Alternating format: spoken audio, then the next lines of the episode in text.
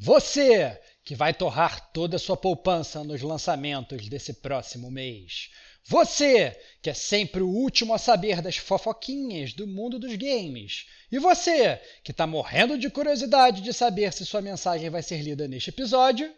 Esse cast é para você, que é gamer como a gente. Outstanding.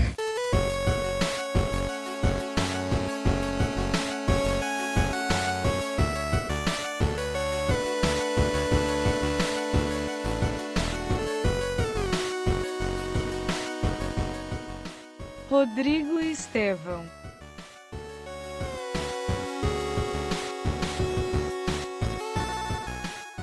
Diego Ferreira.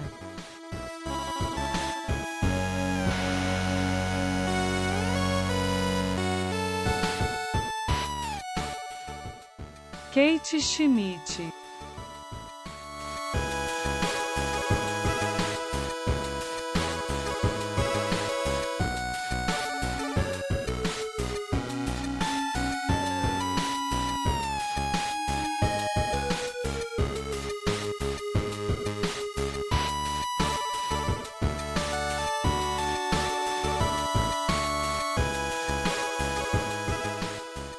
Este é o Gamer como Agente News.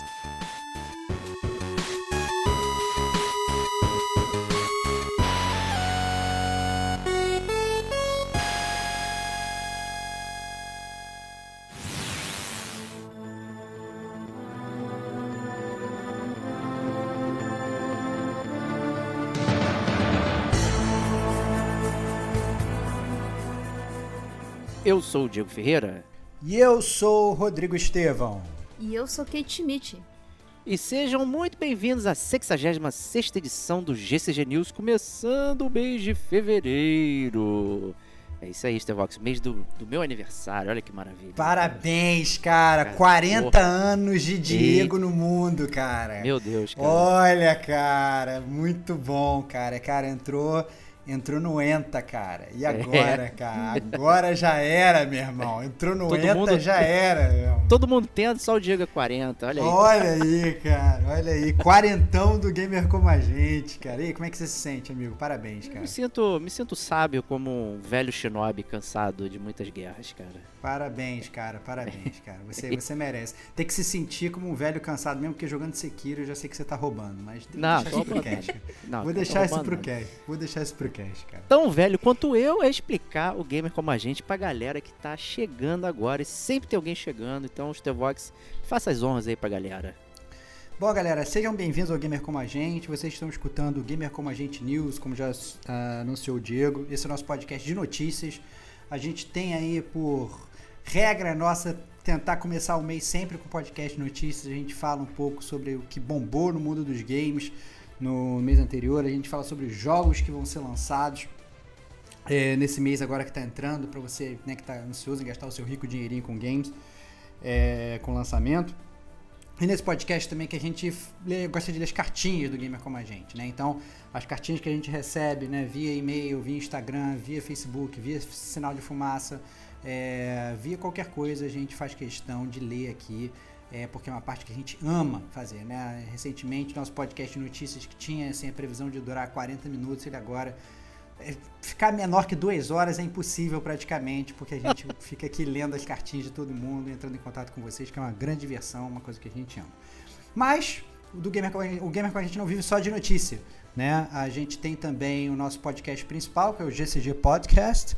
É lá que a gente faz as resenhas de jogos, é lá que a gente fala sobre assuntos relevantes da indústria dos games. A gente tem também o DLC, que é o conteúdo mais curto e mentiroso do gamer como a gente, porque nunca é curto, né? Mas o DLC é, é, é em teoria para ser uma pílula mais rápida, a gente gosta de fazer de vez em quando.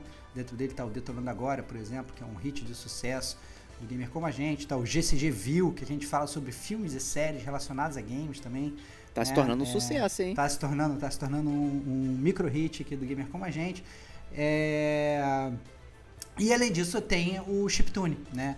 Que é, digamos, é a quarta força do gamer como a gente, que é o nosso podcast musical.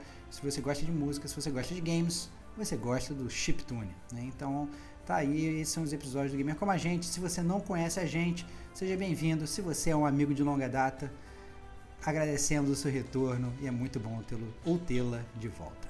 Isso aí. E Kate, conta pra gente aí e pro pessoal onde que podemos ser achados, onde que nós estamos. Estamos praticamente em quase todas as redes sociais. É, lá no Twitter, arroba gamer como a gente, tudo junto. É, no Instagram, mesma coisa. Gamer como a gente, só lembrando que o nosso símbolo é em azulzinho, com o símbolo de um controle e escrito Gamer como a gente. Não aceitem imitações, tá? Só nós Por somos favor. assim.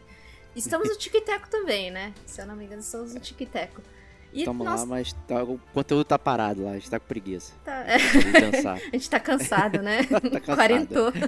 Quarentou tá difícil. Quarentou. Diego Quarentou abandonou o tic-teco, cara. É Foda. Nós temos também o nosso site. E, assim, não só pelo site, mas por todas essas redes sociais você consegue se comunicar com a gente. Então mande seu recadinho lá, que nós lemos aqui no, no News. Pode ser uma crítica, pode ser um elogio, enfim. Qualquer maneira que você queira se comunicar com a gente, porque afinal, né, é o gamer como a gente. Você também faz parte dessa, desse nosso podcast. E só pra complementar também, já falamos da Forja? Não falamos da Forja, Não, né? ainda não, ainda não. Não Faz- faz da aí. Forja, é. O podcast é patrocinado por quem, eu, Kate? Falei.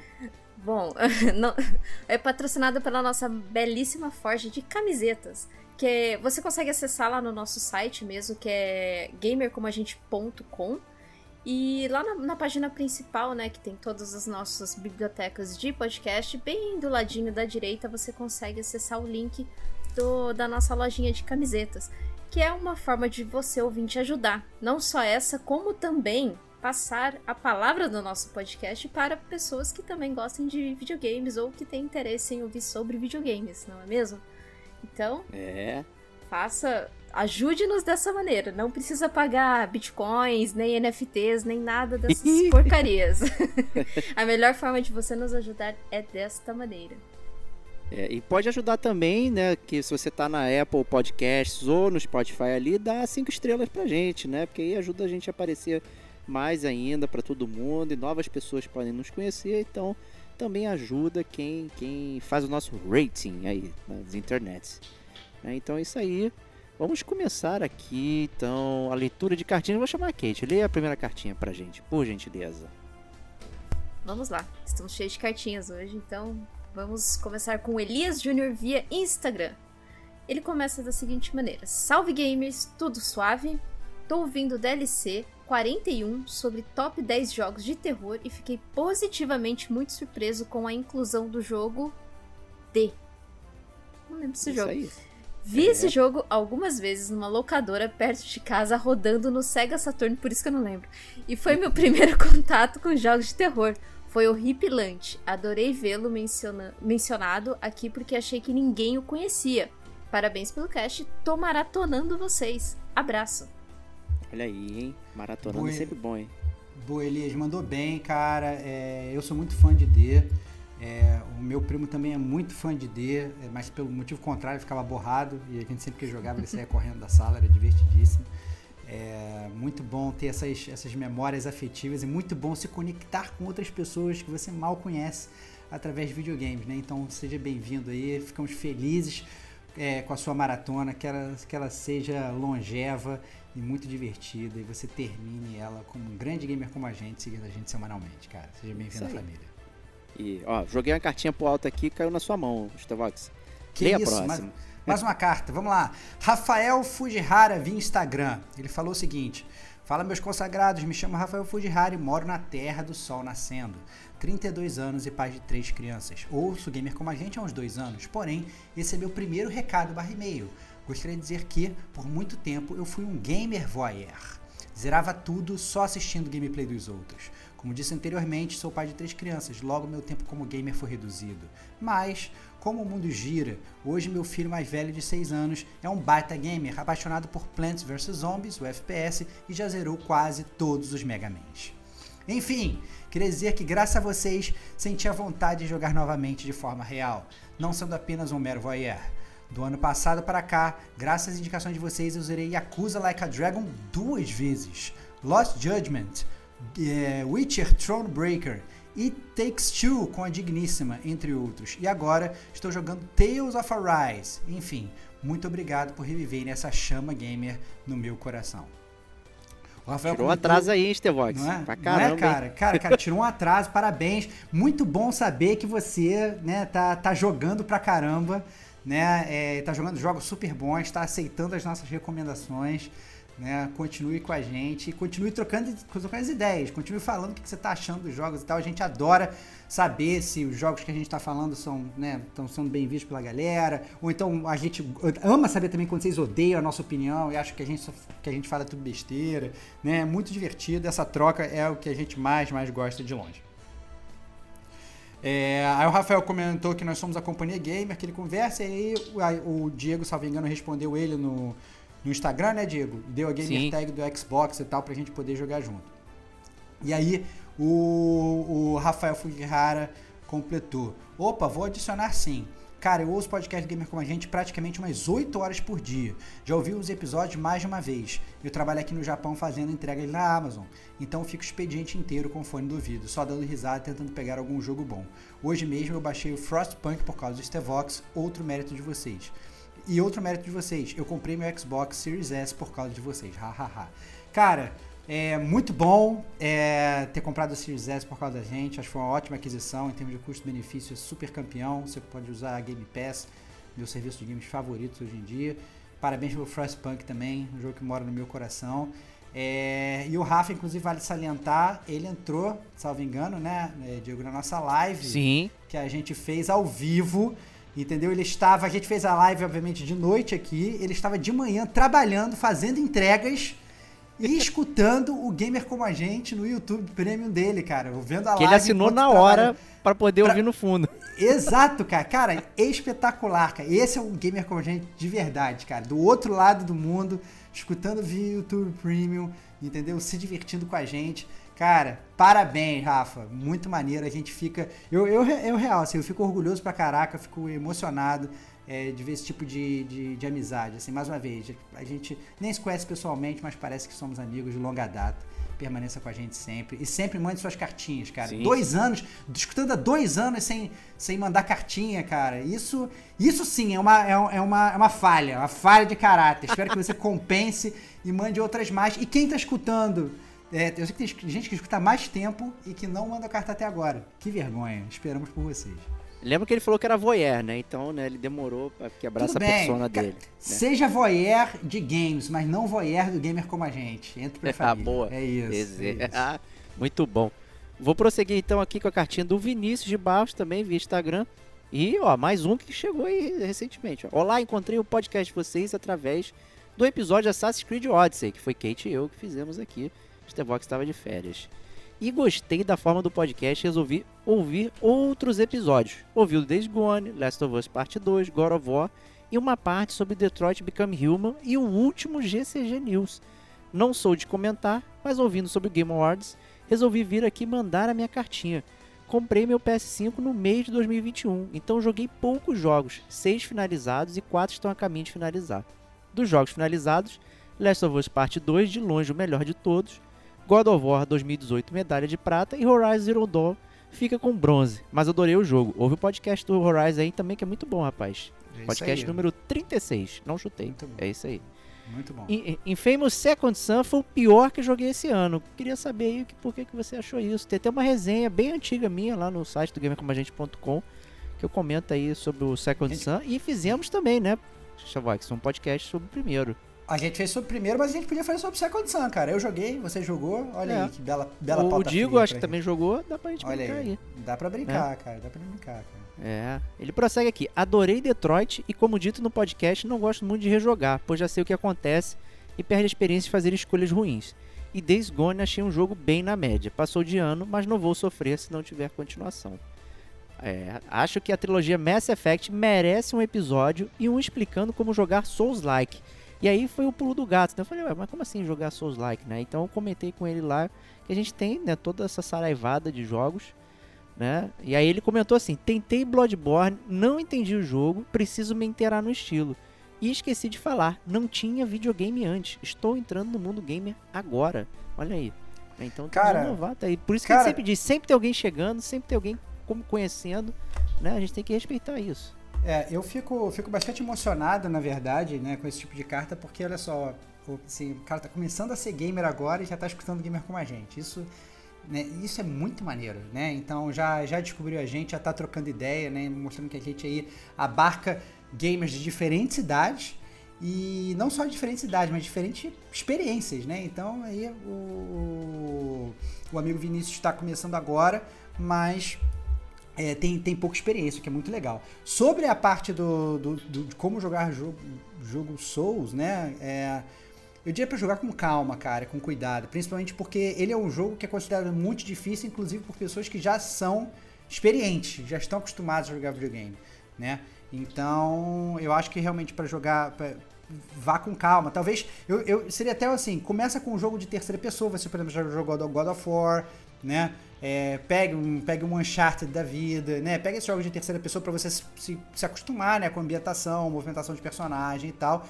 E, e depois vai jogar o Souls. A minha dica é não jogue com muito se prendendo às regras do jogo, né? Então muita gente fala assim, que o jogo do Souls é, é que a pessoa sempre reclamava é, pô, você perde todo o seu progresso, né? Quando você morre, você perde suas almas, e aí se você não conseguir pegar as suas almas, você perde, isso quer dizer que você perdeu o seu progresso.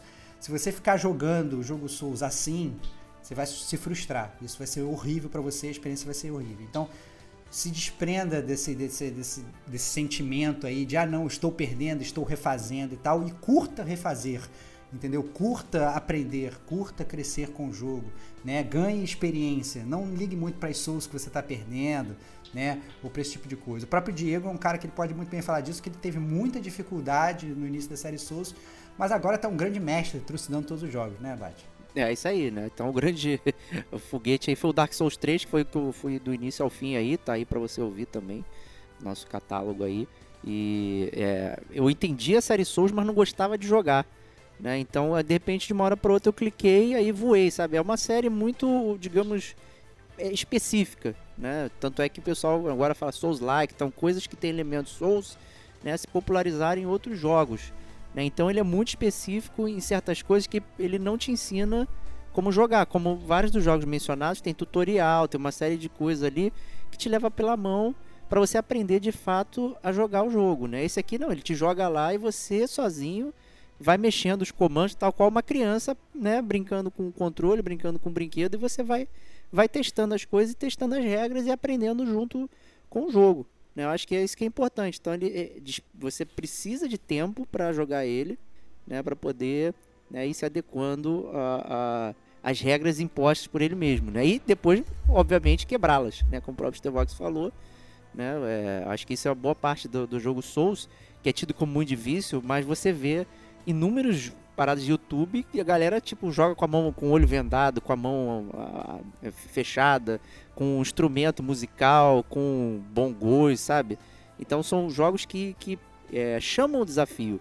Né? Então ele requer um pouco de, de paciência do- da nossa parte aqui, tal qual os jogos antigos.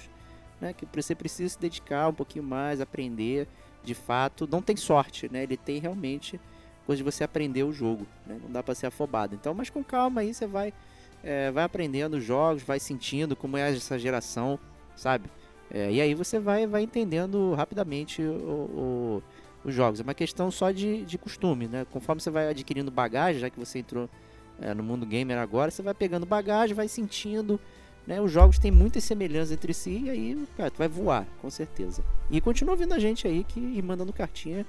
A gente troca essa ideia aí, maneira. E é isso aí. Kate, lê a próxima pra gente, por favor. A próxima é do Eduardo Emanuel via Instagram. E aí, pessoal, mandando a mensagem pra ver se aparece no podcast. Aê! Apareceu!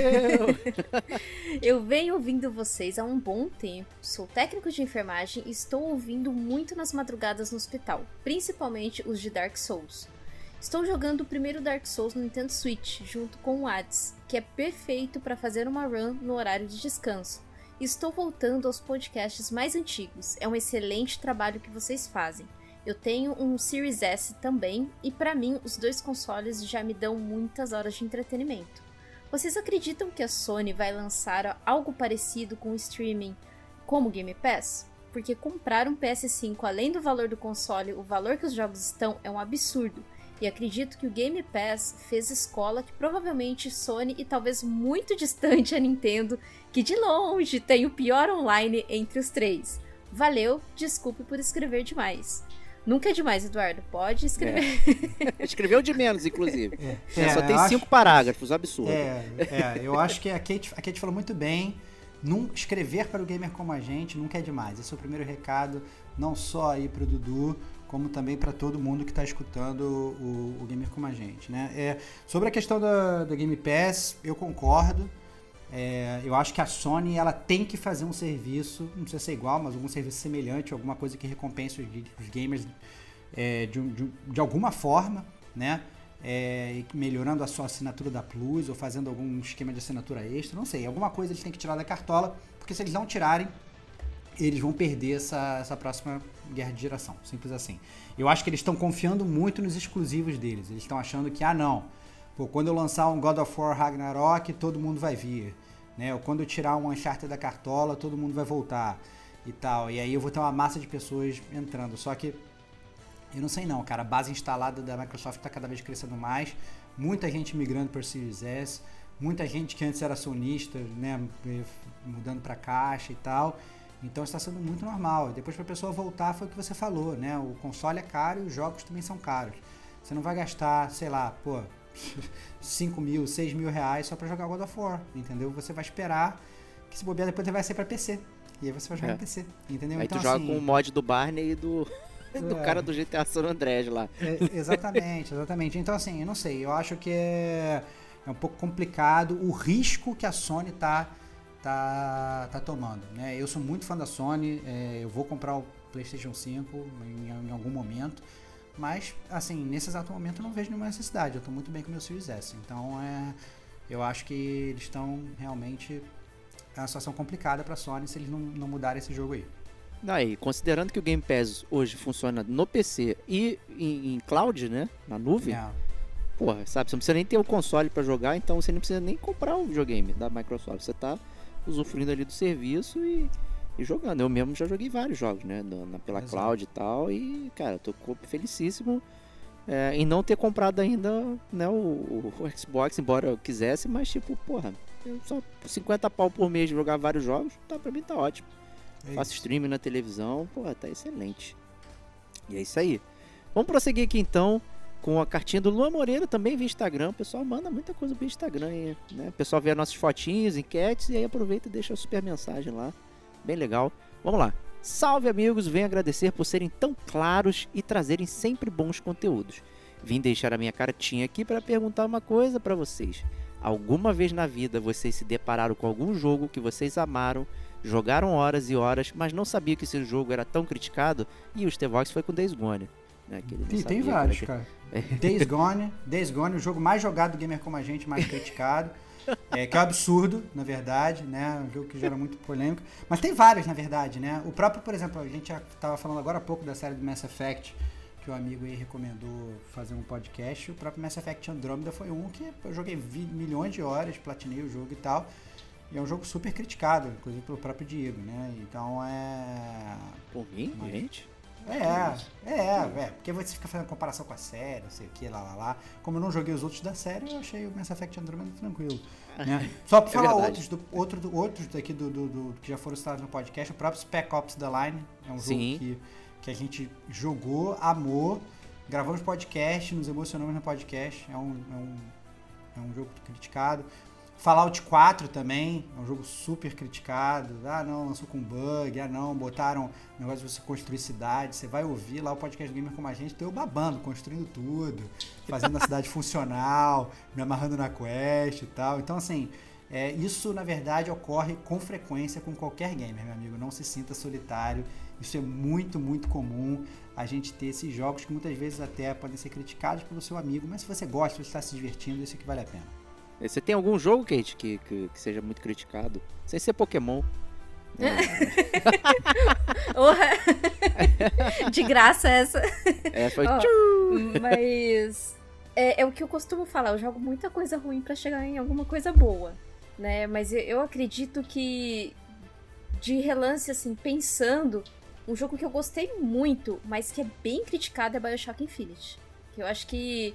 Eu não sei se maioria é crítica negativa ou se é balanceado isso, porque eu vejo muitas pessoas que gostam do jogo e muitas pessoas que falam que é muito ruim.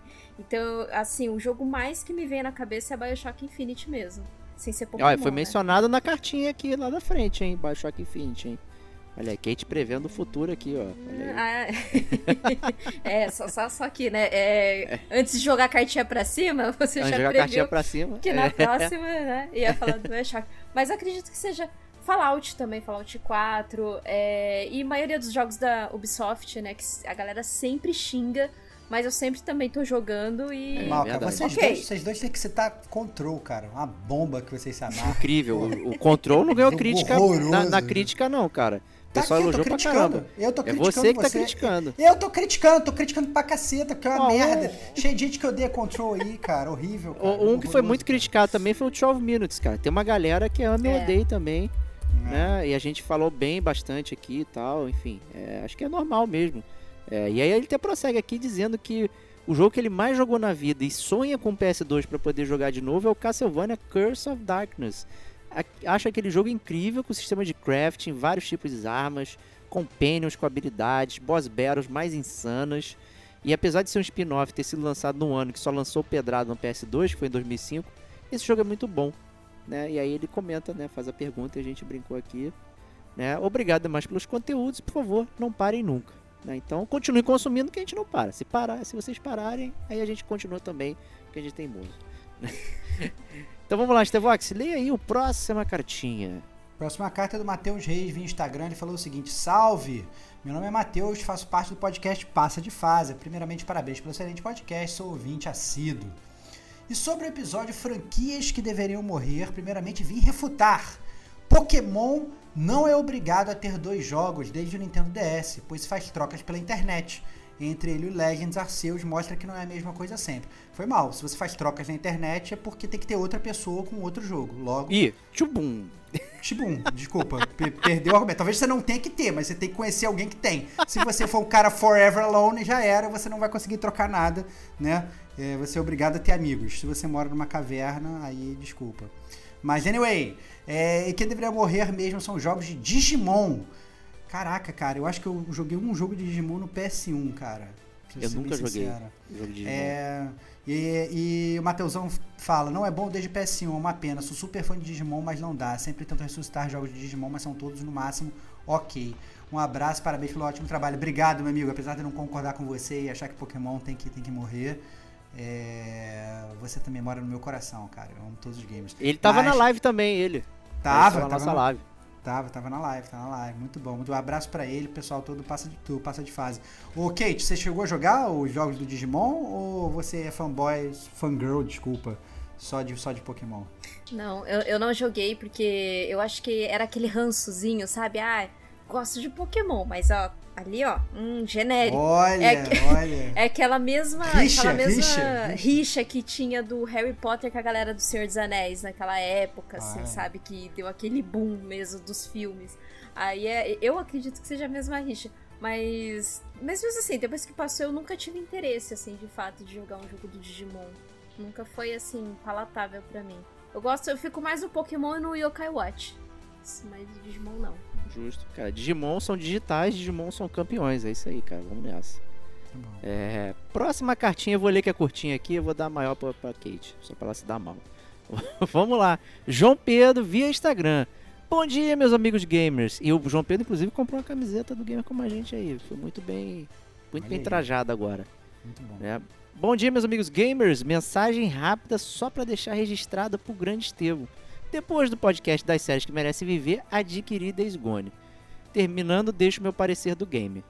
Há alguns meses também falei do RDR2 que tinha adquirido o game. Depois de dois meses, zerei e achei top. Arthur Morgan top demais. Vida longa no GCG e até o próximo cast. Cara, Johnny, tô ansioso pra saber a sua opinião sobre Days Gone. Não se deixe né, é, levar pelas críticas. Embarque na aventura de Deacon St. John, mate várias hordas, entendeu? E mesmo se você odiar, manda uma carta pro gamer como a gente falando que você amou, só pra eu poder usar como argumento pra acabar Não, com o Diego e com a Kate. Mas- não faça isso. Não, mas assim, é, mas, mas o meu conselho sincero é: não encare o Days Gone pelo que parece. Ele parece ser um jogo de AAA, só que na verdade ele é praticamente um indie. Então tem isso em mente, né? Quando você for jogar o jogo, ele não tem o mesmo budget, ele não tem o mesmo é, o mesmo número de desenvolvedores que tem todos esses outros blockbusters. Mas como você começa a jogar, ele parece um blockbuster, as pessoas jogam o sarrafo lá em cima e por isso que ele é muito criticado injustamente pelo meu amigo Diego. A Kate, ela critica, ela critica da boca para fora. Jogou 80 horas para mim, jogou 80 Ih, horas já era, porque já gostou era. do jogo. É, é, é mesmo? É, não dá pra. Quer dizer, o vício também faz você fazer coisas. É, né? não, não, não vai, É. não vai, não vai, não adianta. É, é pra adianta. ter 80 horas de crítica. Ah, com claro embasamento, que é, Boa, sabe? Kate, Claro. obrigado. Excelente. Claro Kate que mandou é, bem. A, a próxima cartinha aqui, vou dar um, um contexto aqui. Eu tava trocando essa ideia com, a- com o André Ramos lá, e aí é, foi logo, logo após sair o GCG News, ele veio dar uma zoada. Pô, vocês lançaram, e aí rolou lá a aquisição né, da, da, da Microsoft e tudo mais. Aí ele falou: vocês vão comentar, o que vocês vão fazer? Aí eu comentei que a gente ia deixar realmente pra esse GCG News e tal. Aí ele perguntou se podia mandar lá a opinião dele. Eu falei: pô, manda aí que vira cartinha, né? Então tá aqui aqui para dar esse contexto aí, porque começa do nada, né, a cartinha. Então eu só separei esse bloco aí, a Kate vai, vai ler pra gente. Beleza. Então, o André Ramos, via Instagram, ele diz o seguinte: Eu não vejo que a Microsoft está tentando criar um monopólio. Acho que eles estão tentando cada vez mais valorizar o serviço Game Pass. Eles erraram muito na geração passada e nesta estão entrando com tudo. Porém, acredito que o foco deles seja o Game Pass, não a venda de consoles. Tem até um rumor há tempos atrás que eles tentaram levar o serviço para a Nintendo, mas não deu certo. Eu não acho que eles vão focar em exclusivos. Acho que vai ter um ou outro, mas o que vai pesar mesmo vai ser os jogos saírem a preço cheio no PlayStation e Day One no Xbox. Acho que ele, que ele quis dizer Xbox no Game Pass, né? No, Game no Pass, é. Isso, aí, isso aí. É, vamos ver a conversa do Phil Spencer de juntar todas as comunidades. É verdade, né? Espero que sim. Também esperamos. Eu mesmo deixei de jogar muito jogo na geração passada que queria ter jogado por ser exclusivo de Play. Eu jogava no PC e essa parada de exclusividade acho que já está meio ultrapassada, né, cara? Mui- muitos consoles foram prejudicados pela exclusividade. Eu mesmo tenho um, um- uma saudade. saudade. Não eu ia, SSD. Eu ia ler SSD. Não, esse- o André não faz pirataria no SSD, não é isso. Bom, é, eu mesmo tenho uma saudade do meu Dreamcast. Só quem jogou Sonic Adventure 1 e 2, Crazy Taxi, Jet Set Radio, sabia do potencial do console. E aqui ele já acaba. Já acaba. É, acabou, o- viu? É, realmente Já foi uma conversa, não foi. Isso. Eu acho que a gente pode deixar pra comentar, né? A melhor ali no, no É, bloquinho quando- da notícia. Isso, quando a gente for falar da notícia da aquisição da Activision, a gente comenta a carta do André. Mas, de qualquer forma, assim, sobre a parte que não é da aquisição, né, eu, eu sobre estratégia de mercado, eu, eu concordo com ele. Eu acho que a, a Microsoft ela já entendeu que na geração passada ganhou quem tinha os melhores exclusivos, que foi a Sony. Eu acho que eles mudaram isso de uma forma muito legal. Eles falaram assim, não, agora não adianta, eu vou vencer você, eu não vou ter os melhores exclusivos, mas eu vou ter o melhor serviço. E aí vamos ver quem vai ganhar. E aí eles mudaram e estão incluindo essa nova peça do jogo e aí estão dando uma, uma lambada na Sony, na minha opinião. Isso eu concordo, essa estratégia de negócio eu achei perfeita.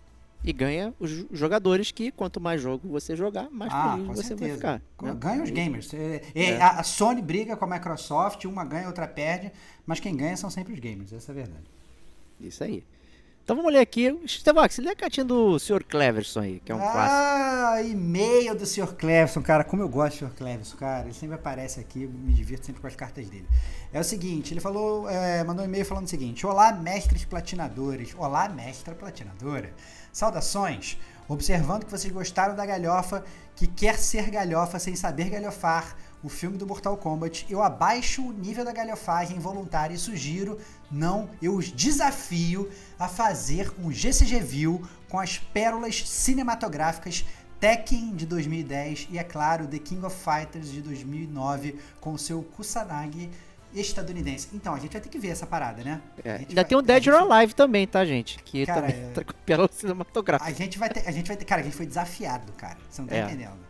É, é, desculpa, vou ter que ver essa parada hoje, cara. Eu ia até falar assim, eu terminei de ver a segunda temporada do Witcher Já. E aí eu tô esperando o Diego ver. Eu já sei que ele tá me enrolando. Tô enrolando. Mas, cara, a gente foi desafiado pelo Sr. Cleverson, cara. Eu acho que a gente tem que, tem que, tem que sair no primeiro semestre, pelo menos, dessa parada aqui, cara. Não, no primeiro semestre sai, porra, tranquilo. Cara, cara temos, temos que ver. É, e aí ele continua. O que acham? Aceitam o desafio? Ele mandou, cara, ele Desafio mandou, aceito. ele mandou um, um, um beef pro Michael J. Fox, cara. Te chamou de chicken, cara. Ele tá, cara, ele tá, tá, tá mandando... franguinho. É, cara, o cara tá. tá, tá esse cara tá acabando com você, cara. É, talvez para essa experiência doer menos para os ouvintes, poderia até ser um episódio dobradinho com os dois filmes. Olha aí, ó, ótima sugestão. Acho justo. Brincadeira barra provocações à parte, aproveito para desejar um atrasado ótimo 2022 para todo o time do melhor podcast sobre games do planeta Terra e que a HBO entregue um The Last of Us sem galhofa para vocês comentarem no futuro GCG View. Tropicando em paralelepípedos das vielas de Arran, com um machado numa mão e um corotinho de sangue na outra. Corotinho. Sr. Cleverson, se, Sr. Cleverson se despede, né, ao melhor estilo Bloodborne. Muito, meu, cara, meu fraterno abraço pra você, meu amigo. Praise the Sun, cara. Divirta-se nas suas jogatinas.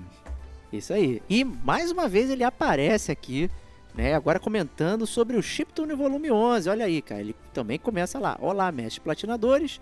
E olá, mestre platinadora. Saudações. No embalo do Chiptune Volume 11, gostaria de adicionar na playlist de música de jogos de terror a horripilante Hail the Nightmare da fase secreta Cadeia Hipogeia do maravilhoso Bloodborne. Cara, ele tá fissurado no Tá Bloodborne. né? fissurado. Excelente, cara. Cara, dá- é, o, mais, o mais legal, cara, quando a gente começa a conhecer os ouvintes, assim, que eles mandam muitas cartas, a gente começa a se sentir íntimo. Eu já imagino o Sr. Cleverson jogando Bloodborne, cara. Nossa, que, cara, muito divertido, cara. Muito divertido. Essa fase me marcou muito na minha primeira jogatina do game, pois além da forma inesperada de como você vai para essa cadeia transitando num cenário bizarro, enfrentando tipos apavorantes como os Snatchers, os Sequestradores ou Homem do Saco. Né, tradicional aqui com as regiões do Brasil. Né, você ainda tem que ouvir essa trilha sinistra que é- mais parece um canto gregoriano do capiroto, criando uma atmosfera pesada e opressora que te faz querer sair o mais rápido de lá.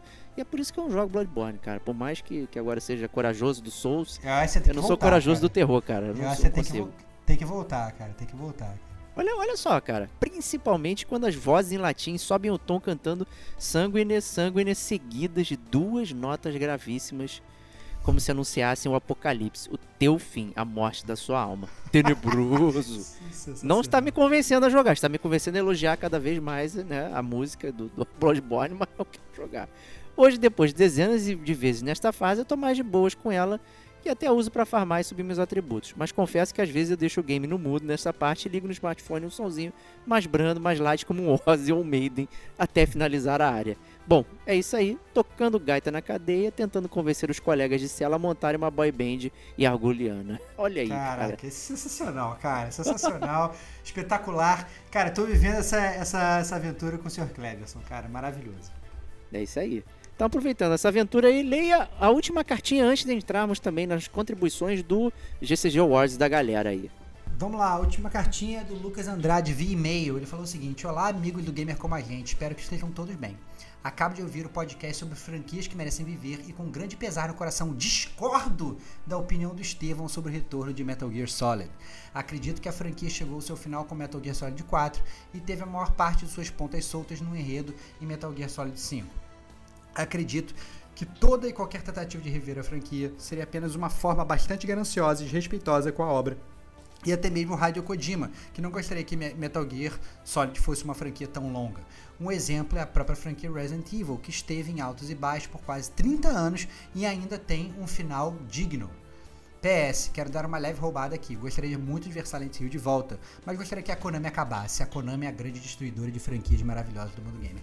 Cara, é. Lucas, eu concordo com você com relação à Konami. A Konami é realmente uma grande destruidora de franquias maravilhosas do mundo gamer. Isso eu tenho, tenho que concordar. Sobre o Metal Gear, como eu já falei, eu, eu acho que podia, sabe, podia usar o universo ainda, podia usar os personagens, entendeu? Cara, sei lá, cara, faz um Metal Gear só com a Meryl.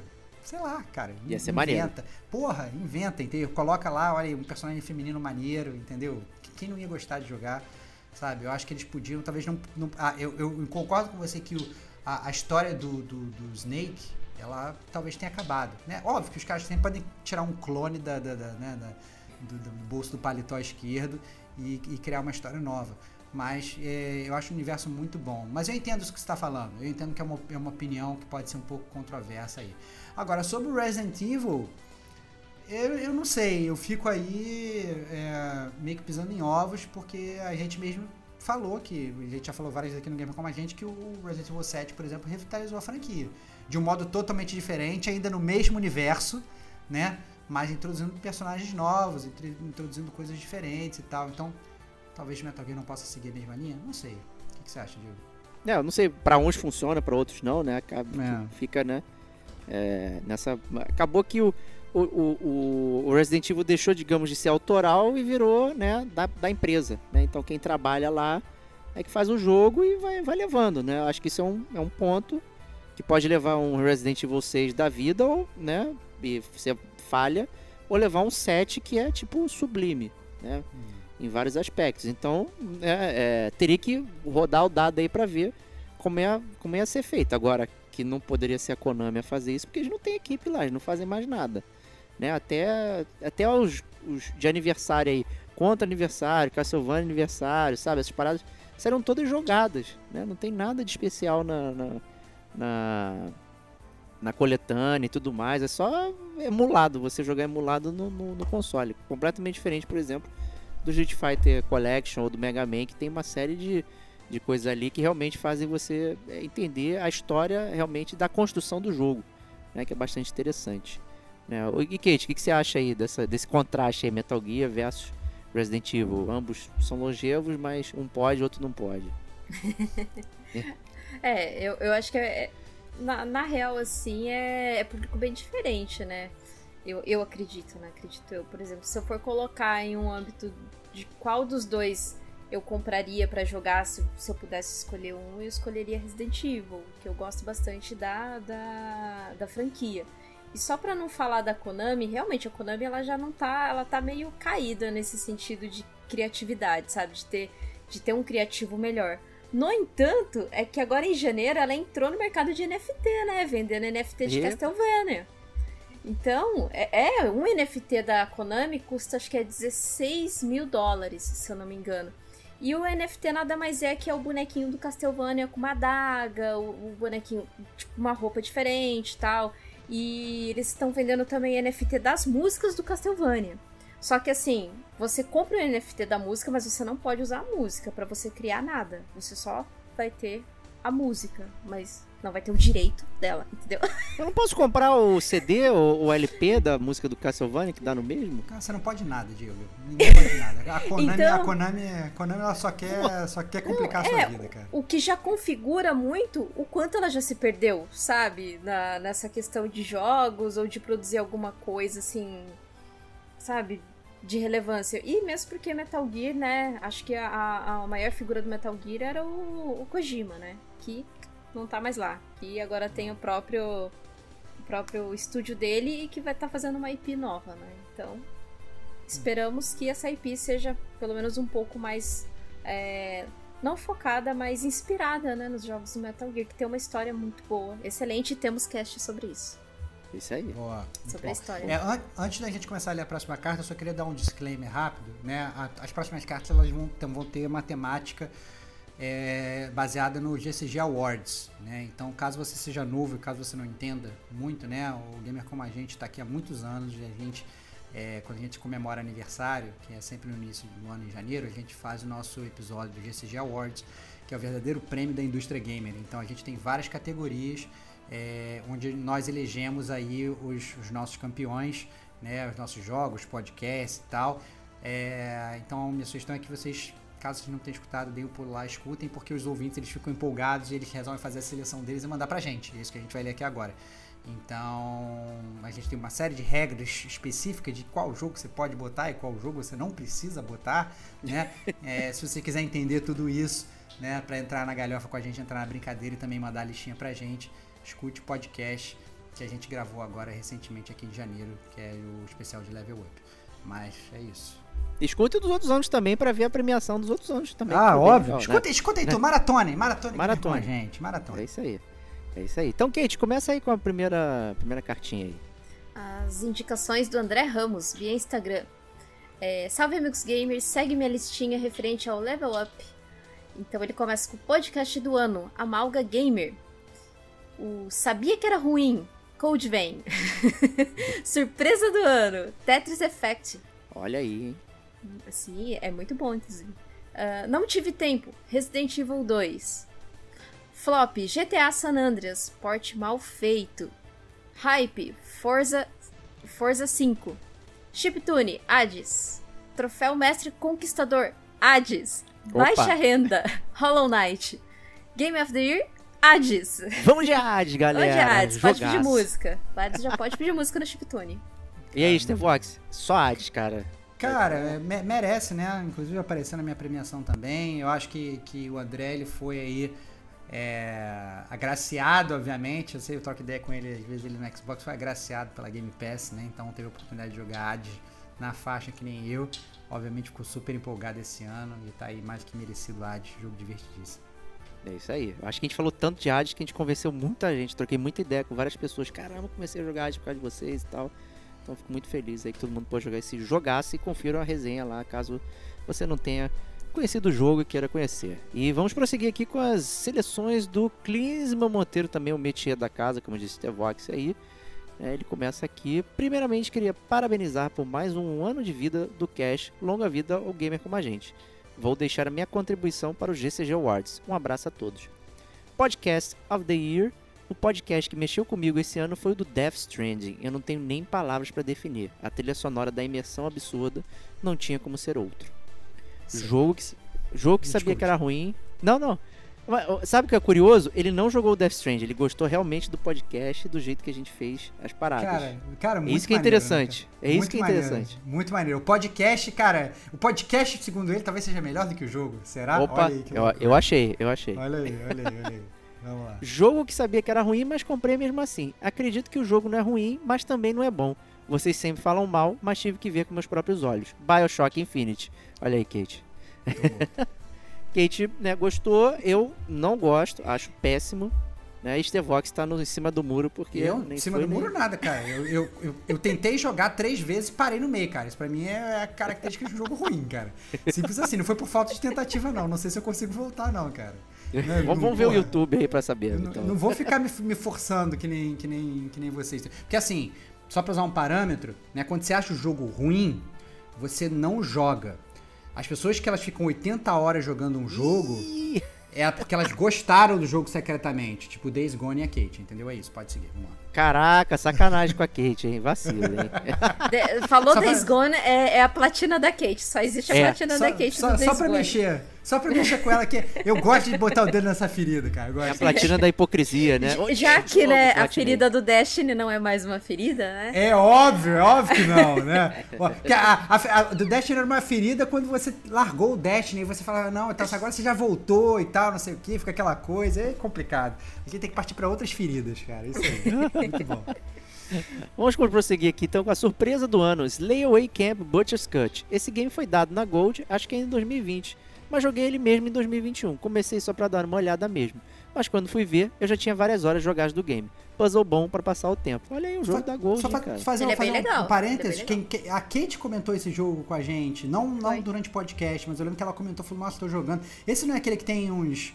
é, baseado nos filmes, assim? Então, os Isso. puzzle, puzzle Isso de Sexta-feira terror. 13. Isso. Puzzle do, do, do, do, do, do- da Hora do Pesadelo. É muito Eu bom lembro- esse jogo. Ele tem no Muito celular, maneiro. inclusive.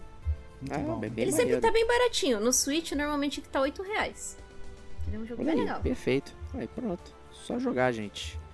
É, jogo que queria ter jogado e não tive tempo. Agora tem que estar uma roubada, porque os jogos que eu realmente estava afim de jogar esse ano, a grande maioria estava na plataforma azul, como Death Stranding, Last of Us 2, Days Gone, Horizon Zero Dawn, entre outros. Olha aí, viu como ele não, realmente não jogou Death Stranding? É Mas verdade. gostou do podcast. Flop do ano, olha aí aquele comentário que eu fiz, ó. 12 minutes. Fui no hype por jogar por- pra jogar por causa de vocês, mas não cliquei com o jogo. Pretendo um dia retornar ao game, mas foi um flop pra mim. É, É, um é- jogo ele, difícil. Ele um tem um difícil. formato que, que ele não é palatável pra muita gente hoje, principalmente pra quem não viveu essa época de point click e tal, jogos de adventure de forma geral.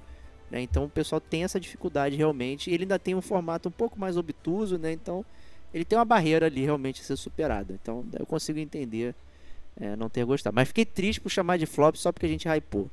Né? A gente hypou porque é bom pra caceta. Ah, cara, eu- eu- Sacanagem, eu- cara, tô Eu brincando. acho, que, eu acho que esse é o ponto. Eu acho que, que a gente hypou a parada, ele ficou na ânsia e aí não clicou. Então é aquele negócio, né? Quanto maior o gigante, maior a queda, né, cara? Então É ele tava aí. com o hype lá no alto e aí acabou flopando. Acontece, né? É, isso, É. é. é bom saber, na verdade. É aquela parada que a gente fala: gamer como a gente não tem o gosto igual. né? Somos todos irmãos, mas o gosto é diferente. É isso aí, né? Aí, aí perigo agora. O hype do ano dele é o Death Stranding, né? Ele tá loucaço pra jogar, pelo visto. Tá consumindo tudo. Cuidado aí na hora de jogar e não se decepcionar. Né? Não poderia ser outro. Depois do cast de vocês, só penso nesse jogo. É impressionante.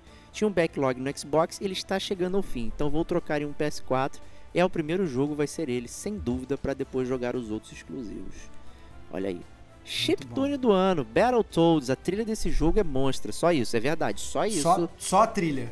Só, Só trilha. trilha. Porque o jogo, Deus do céu, infelizmente. Ó, ele ia figurar no meu flop do ano, tá? Eu, mas eu, eu falei, ele é tão flop que, eu- que ele não merecia é, essa, Essa categoria.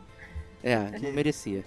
Hã? Cara, Essa justificativa não tem o menor sentido, cara. Não, ele é Se tão ele é o maior ruim. flop do ano, que ele Não, não, merece mas eu não aparecer? queria, ele não, não merece, ele não queria, ele tem que passar em branco, né? De, não, não merecia ser Caraca, mencionado. mas é, é justamente por isso que ele tem que aparecer, porque as pessoas não vão nele, cara. Que loucura, cara. Olha Não, aí, não vão no cara. Battletoads. Mas escutem a música, é maneiro. Cara, tudo nesse jogo é incrível, cara. A arte, a música, né? As ceninhas, o humor. Pô, mas jogar é uma bosta, cara. É sacanagem isso, cara. É, infeliz- infelizmente o gameplay é bem ruim. Mas funciona bem no xCloud, gente. Então tá aí o xCloud aí, mais uma vez, sendo justificado pra conhecer um jogo e, e rodar. Vamos lá. Troféu Mestre Platinador. Clash Royale. Certeza que foi o jogo que mais joguei esse ano. Superando meu LOLzinho. Olha aí. Prêmio Baixa Renda. Hot Shot Racing. Quem não jogou, jogue. Muito bom pra jogar com a família. Foi assim que joguei por horas esse game. Não conheço o Hot Shot Racing aí. E Goti, Game of the Year, Re- Resident Evil 2 Remake. Olha aí, estava esperando uma promoção para comprar essa joia. R2 era o único jogo da franquia que eu nunca tinha colocado as mãos. Então o remake foi uma experiência pura de primeira vez com o game. E ele é foda demais. Poderia gravar um cast como vocês fizeram, que por sinal foi um puta cast. Mas não vou me alongar muito. É isso aí, comandou. Obrigado aí pela lista, foi excelente. E aí, Stevox, manda brasa aí na próxima. Próxima carta é do Tadashi Saito ou Juan Carlo, via e-mail. Ele falou o seguinte: Olá, amigos e amigas do Gamer Como a Gente, tudo tranquilo? Aqui é o Tadashi Saito ou Juan Carlo, se preferirem.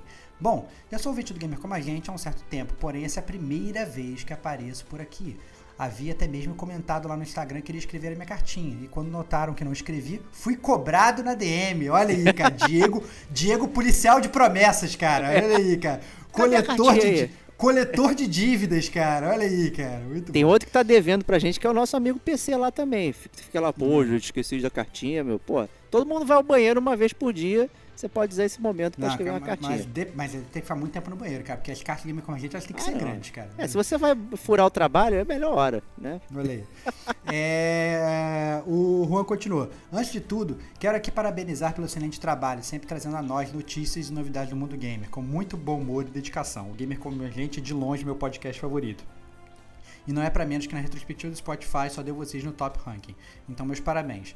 Agora, aproveitando a deixa do último podcast, que inclusive estava muito ansioso para ouvir, afinal, quem é o TGA perto do GCG Awards? Concordo. GCG Excelente. Awards é o, é o grande prêmio da indústria gamer. E assim como vocês fizeram, eu quero deixar também aqui a minha lista de premiação. Um, podcast do ano. Deixo aqui como indicação o podcast número 129, franquias que poderiam morrer. Apenas pelo caos da discórdia que foi esse cast.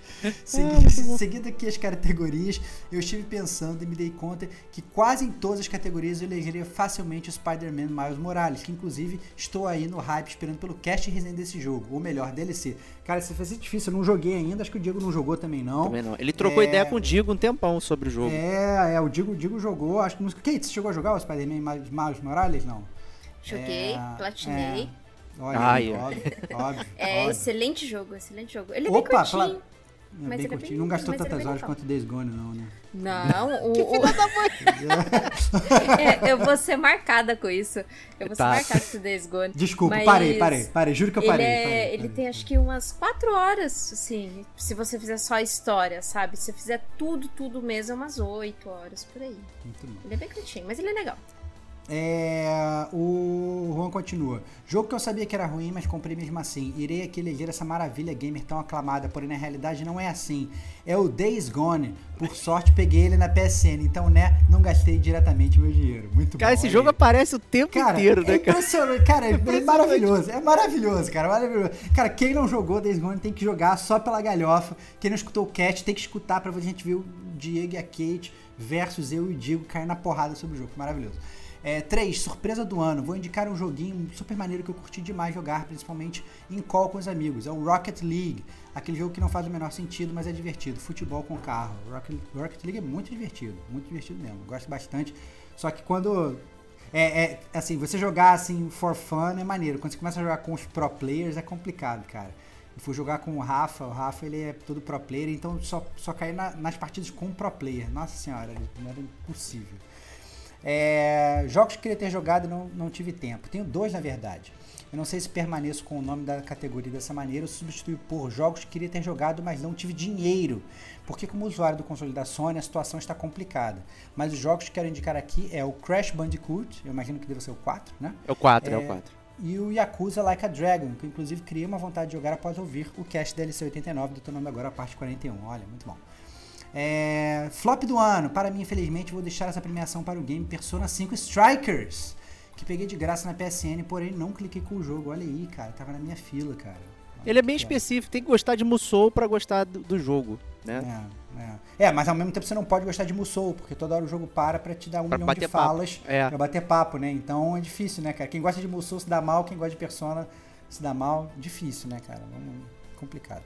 É, 6. Hype do ano. Como adquiri meu PS4 no ano de 2021, todos os jogos que eu comprei e joguei esse ano foram o meu hype do ano.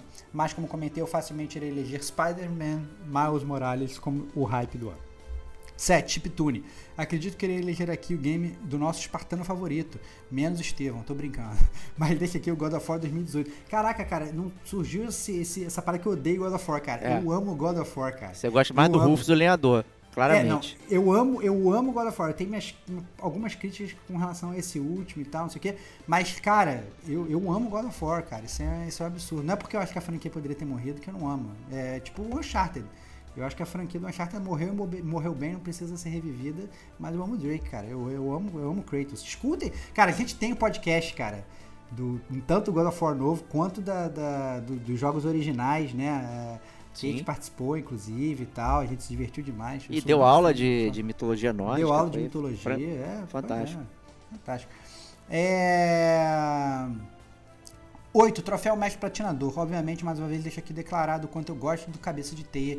Indicarei o Spider-Man em PS4, que inclusive recentemente joguei as DLCs e que jogo, meus amigos, que jogo. 9. Jogo baixa renda. Irei indicar o game Inside, que vale ressaltar, infelizmente eu não joguei todo. Peguei a versão demo para testar e curti muito a atmosfera do game, cara. Inside é muito bom. A gente já gravou o cast Inside, né? Sim. É, Sensacional o podcast. Inside é maravilhoso. Nós temos podcast, não sei se o nosso amigo Juan ele chegou a escutar o Inside, mas, de Inside, mas a gente já tem, gravou podcast sobre Inside. É, e agora, a- para a categoria mais aguardada de todos os tempos, o meu GOAT Game of the Year desse último ano de 2021 vai para ele. Comentei mais de uma vez aqui nessa cartinha, o melhor jogo do herói de todos os tempos. E sim, irei dar uma roubada. Numerei o Spider-Man PS4 e o Spider-Man Miles Morales como meus Games of the Year. E essa é minha lista. Agradeço mais uma vez pelo excelente trabalho de vocês. Desculpa pelo pequeno pergaminho que ficou a minha cartinha. E espero aparecer mais por aqui. Um grande abraço e sucesso para o Gamer como a gente. Eu também espero que você apareça mais aqui, meu amigo. Muito obrigado pela sua carta. Isso aí. E perfeito, roubando no final, tal qual nosso amigo Pedrão, também É. roubou no Gotinho É dele. óbvio, Então, óbvio. excelente. e que a gente finaliza aí com a última cartinha, o último Game Awards aí do nosso amigo Paulo Grans. Paulo Granci via e-mail. Ele começa a cartinha assim: Fala galera, tudo bem com vocês? Espero que sim. Vindo aqui mais uma vez para compartilhar a minha opinião nesse que é o melhor awards da Podosfera Gamer. Não sei vocês, mas espero espero mais awards de vocês do que o próprio TGA. Sem mais delongas, segue. Podcast of the Year. É o, olha, ele colocou até o número do podcast, hein? 117 Night Call. Esse aqui, na realidade, foi uma surpresa. Primeiramente, obrigado por não se prenderem aos jogos ipados como o resto dos podcasts fazem. Segundamente, coincidiu que eu e minha namorada estávamos jogando Nightcall e depois de uma semana vocês lançaram esse episódio. Foi muito bacana ouvir algo sobre esse jogo, pois ele não, não é nem um pouco do mainstream e principalmente é de um nicho que pouquíssimas pessoas gostam. Nós sentimos representados e nos deu alguns bons minutos de risadas lembrando de cada passageiro que encontramos pelo caminho. Foi legal mesmo, hein? Foi muita coincidência, hein? Cara, o muita Nightcall eu tenho baixado e até hoje eu não joguei. Pô, É. joga aí que é gostoso. Eu acho muito legal esse tipo de carta, cara, porque assim, às vezes a gente escolhe é, um- jogos aqui no Gamer como a gente pra resenhar, que a gente fala assim, pô, mas o pessoal só quer ouvir AAA, né? Tá esperando que a gente, sei lá, jogue um jogo novo e tal. E às vezes a gente joga esse a gente coloca esses jogos menores, às vezes com um pouco de receio, né? Pô, será que o pessoal vai gostar? E aí receber uma carta dessa é realmente muito, muito legal. Excelente. E o próximo, a próxima premiação é o jogo que sabia que seria ruim e comprei mesmo assim. Esse ano foi um ano engraçado pra mim. Eu comprei apenas seis jogos, dois deles pelo sistema de rewards do Xbox: o Assassin's Creed Black Flag, Hitman, BioShock The Collection, Disc Elysium Final Cut, Deus Ex e The Witcher 2. Esses dois últimos ainda não joguei. Incrivelmente eu gostei de todos, então vou dar uma mini roubada aqui Olha e aí. dar o Olha enunciado. Olha aí, Ele tá olha mudando aí, até o enunciado. Olha aí. Jogo que sabia que seria ruim e baixei mesmo assim. E o premiado foi o remaster de GTA San Andreas, por aqueles teaser que eles soltaram e pela opinião pública que já era óbvio que o jogo era uma bomba de Hiroshima. Mas eu, como um bom brasileiro sofredor, fui lá, baixei, testei e era melhor ter ido ver o filme do Pelé. Muito bom. Excelente, cara. Minha referência ao Chaves também, cara. Muito bom. Ah, muito bom. E a terceira premiação é Jogo que queria jogar e não tive tempo, e acusa que o ame 2. Peguei para jogar a coletânea Yakuza pelo Game Pass, mas eu tenho um grande problema. Não posso ver um ícone no mapa que vou correndo para fazer ele. Yakuza é um jogo muito bom, muito cheio de conteúdo e sidequests. Nem sempre fazem sentido, mas ok. E eu não fico tranquilo enquanto não finalizo elas. Por esse motivo, joguei Yakuza 0 e o Yakuza Kiwami. E quando ia começar o Kiwami 2, ele saiu do Game Pass e tive que zerar pelo YouTube. Ah, não. Mancada. Hoje já estou no Yakuza 3, mas sinto que perdi um, perdi um dos maiores boss da saga famigerada, Ryuji Goda. É, Daqui a pouco Yakuza- volta pro Game Pass. É, daqui a pouco volta, eu certeza, também acho é. que sim. Que nem GTA, GTA vai e É, volta. acho que é todo ano. normal isso, né? Vários jogos voltaram, né? Outer Wilds e tal, então acho que pode rolar. E a outra premiação é Flop do Ano, Psychonauts 2. Pra mim, um dos jogos mais bem avaliados e concorrente ao TGA do ano de 2021. Não passa de um grande cocô. E não foi por falta de tentativa. Tentei jogar o game três vezes, com intervalo de tempo grande para ver se alternava a minha decisão. Alterava a minha decisão. Mas simplesmente não consigo passar da primeira fase. O jogo é chato, os personagens são insuportáveis, a arte não me agrada em nada, a jogabilidade até é legalzinha, mas nada que consiga me prender. Enfim, Psychonauts 2 é o jogo, na minha opinião, mais overrated do ano. Cara, eu vou comentar. É, vou comentar porque eu- o Psychonauts 2 ele quase entrou na, na minha lista como flop do ano também. É, eu, eu tava, na verdade, no hype quando saiu. Eu amo o Tim Schafer, eu acho maravilhoso. Mas eu, eu acho que eu, eu joguei até mais um pouquinho do que ele. Eu cheguei a passar a primeira fase, fiz várias fases, na verdade. É, cheguei na parte que meio que vira um mundo aberto e tal. E aí um milhão de coisas pra fazer ao mesmo tempo. E eu não achei bom não, cara. Eu também tava achando que ia, ser, ia me divertir muito mais. E quanto mais eu andava, achei o início do jogo até legal. Mas quanto mais eu andava, achava que mais a qualidade ia caindo, ia caindo, ia caindo, ia caindo, ia ficando cada vez mais simplório. Eu fiquei bastante decepcionado também com Psychonauts 2. Infelizmente, cara. Infelizmente. Então, É, esse- aí. Hype com flop, né? É muito comum, pode até ter, né? É, o hype é, exa- flop. É, exatamente. Assim, eu não vou falar que era o meu hype do ano, né? Mas era um jogo que eu com certeza estava esperando, né? E, é, até por conta do, do, do, do, do- da Double Fine do Tim Schafer, né? Que eu sou muito fã. Mas infelizmente não clicou comigo também não, cara. E aí, ele falou ali, tentei o jogo três vezes, tal qual Bioshock Infinite, tal qual É. Control, né? Ninguém vai meter 80 horas, né? E aí, agora foi minha vez, aí dá zoada com a Cage. olha aí, olha aí, olha aí. Tudo bem, já, já tá desculpa, ok. desculpa, né? desculpa. Aí. Ó, nem Eu fui também eu, hein? dropei. Eu dropei o Psychonauts 2 também. Eu não. É. eu Dropou? joguei É, até não um clicou? certo ponto. É, porque o jogo que ela gosta, ela joga 80 horas. O jogo ruim, ela É, dropa. Você é vê como é que é coerente. Tem que ser ruim igual Days Gone pra eu jogar até o fim. Ah, olha Tem que ser- só, tem que ser só. ruim. Chupa desgone. É, muito bom, muito bom, muito bom. Bom, Ai, ai. continuando aqui, o hype do ano. É o, ele nomeou o Disco Elysium. Já faz algum tempo que venho namorando esse game. Acompanhei o, acompanhei o lançamento dele, vi ele ir para o PS4 e não vir para o Xbox. Vi pessoas reclamando de não ter localização em português e esperei. Aguardei com paciência de um monge, ele finalmente veio para o Xbox, mas com um preço exorbitante. No PC ainda estava complicado por conta do lançamento do Final Cut, até que finalmente veio a promoção de Halloween da Steam. E eu finalmente comprei meu Disc Elysium. Infelizmente mudei de profissão recentemente e por ser tudo muito novo, eu praticamente não tive tempo de jogar um jogo tão denso como ele. Mas só de ter ele aqui no meu PC, de poder jogar ele nos fins de semana, já deixa meu coração quentinho. Meu hype do ano não me decepcionou. Excelente, cara. Bem-vindo É, ao eu- mundo Disco Elysium.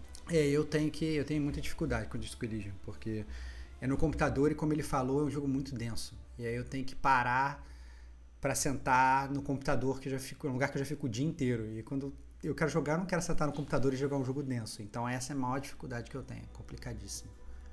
Ainda mais que você precisa ler bastante, né? Tem que não ler é uma muito, que crítica muito. que, de leitura, mas Lê- é que você lê- cansa, né? Eu, não, eu acho que ler, ler pra mim não tem nenhum problema, não. Canso de jogar vários jogos que dê pra ler. O próprio, sei lá, Deus Ex, que a gente tava falando recentemente e tal. É um jogo que tá cheio de leitura e eu gosto.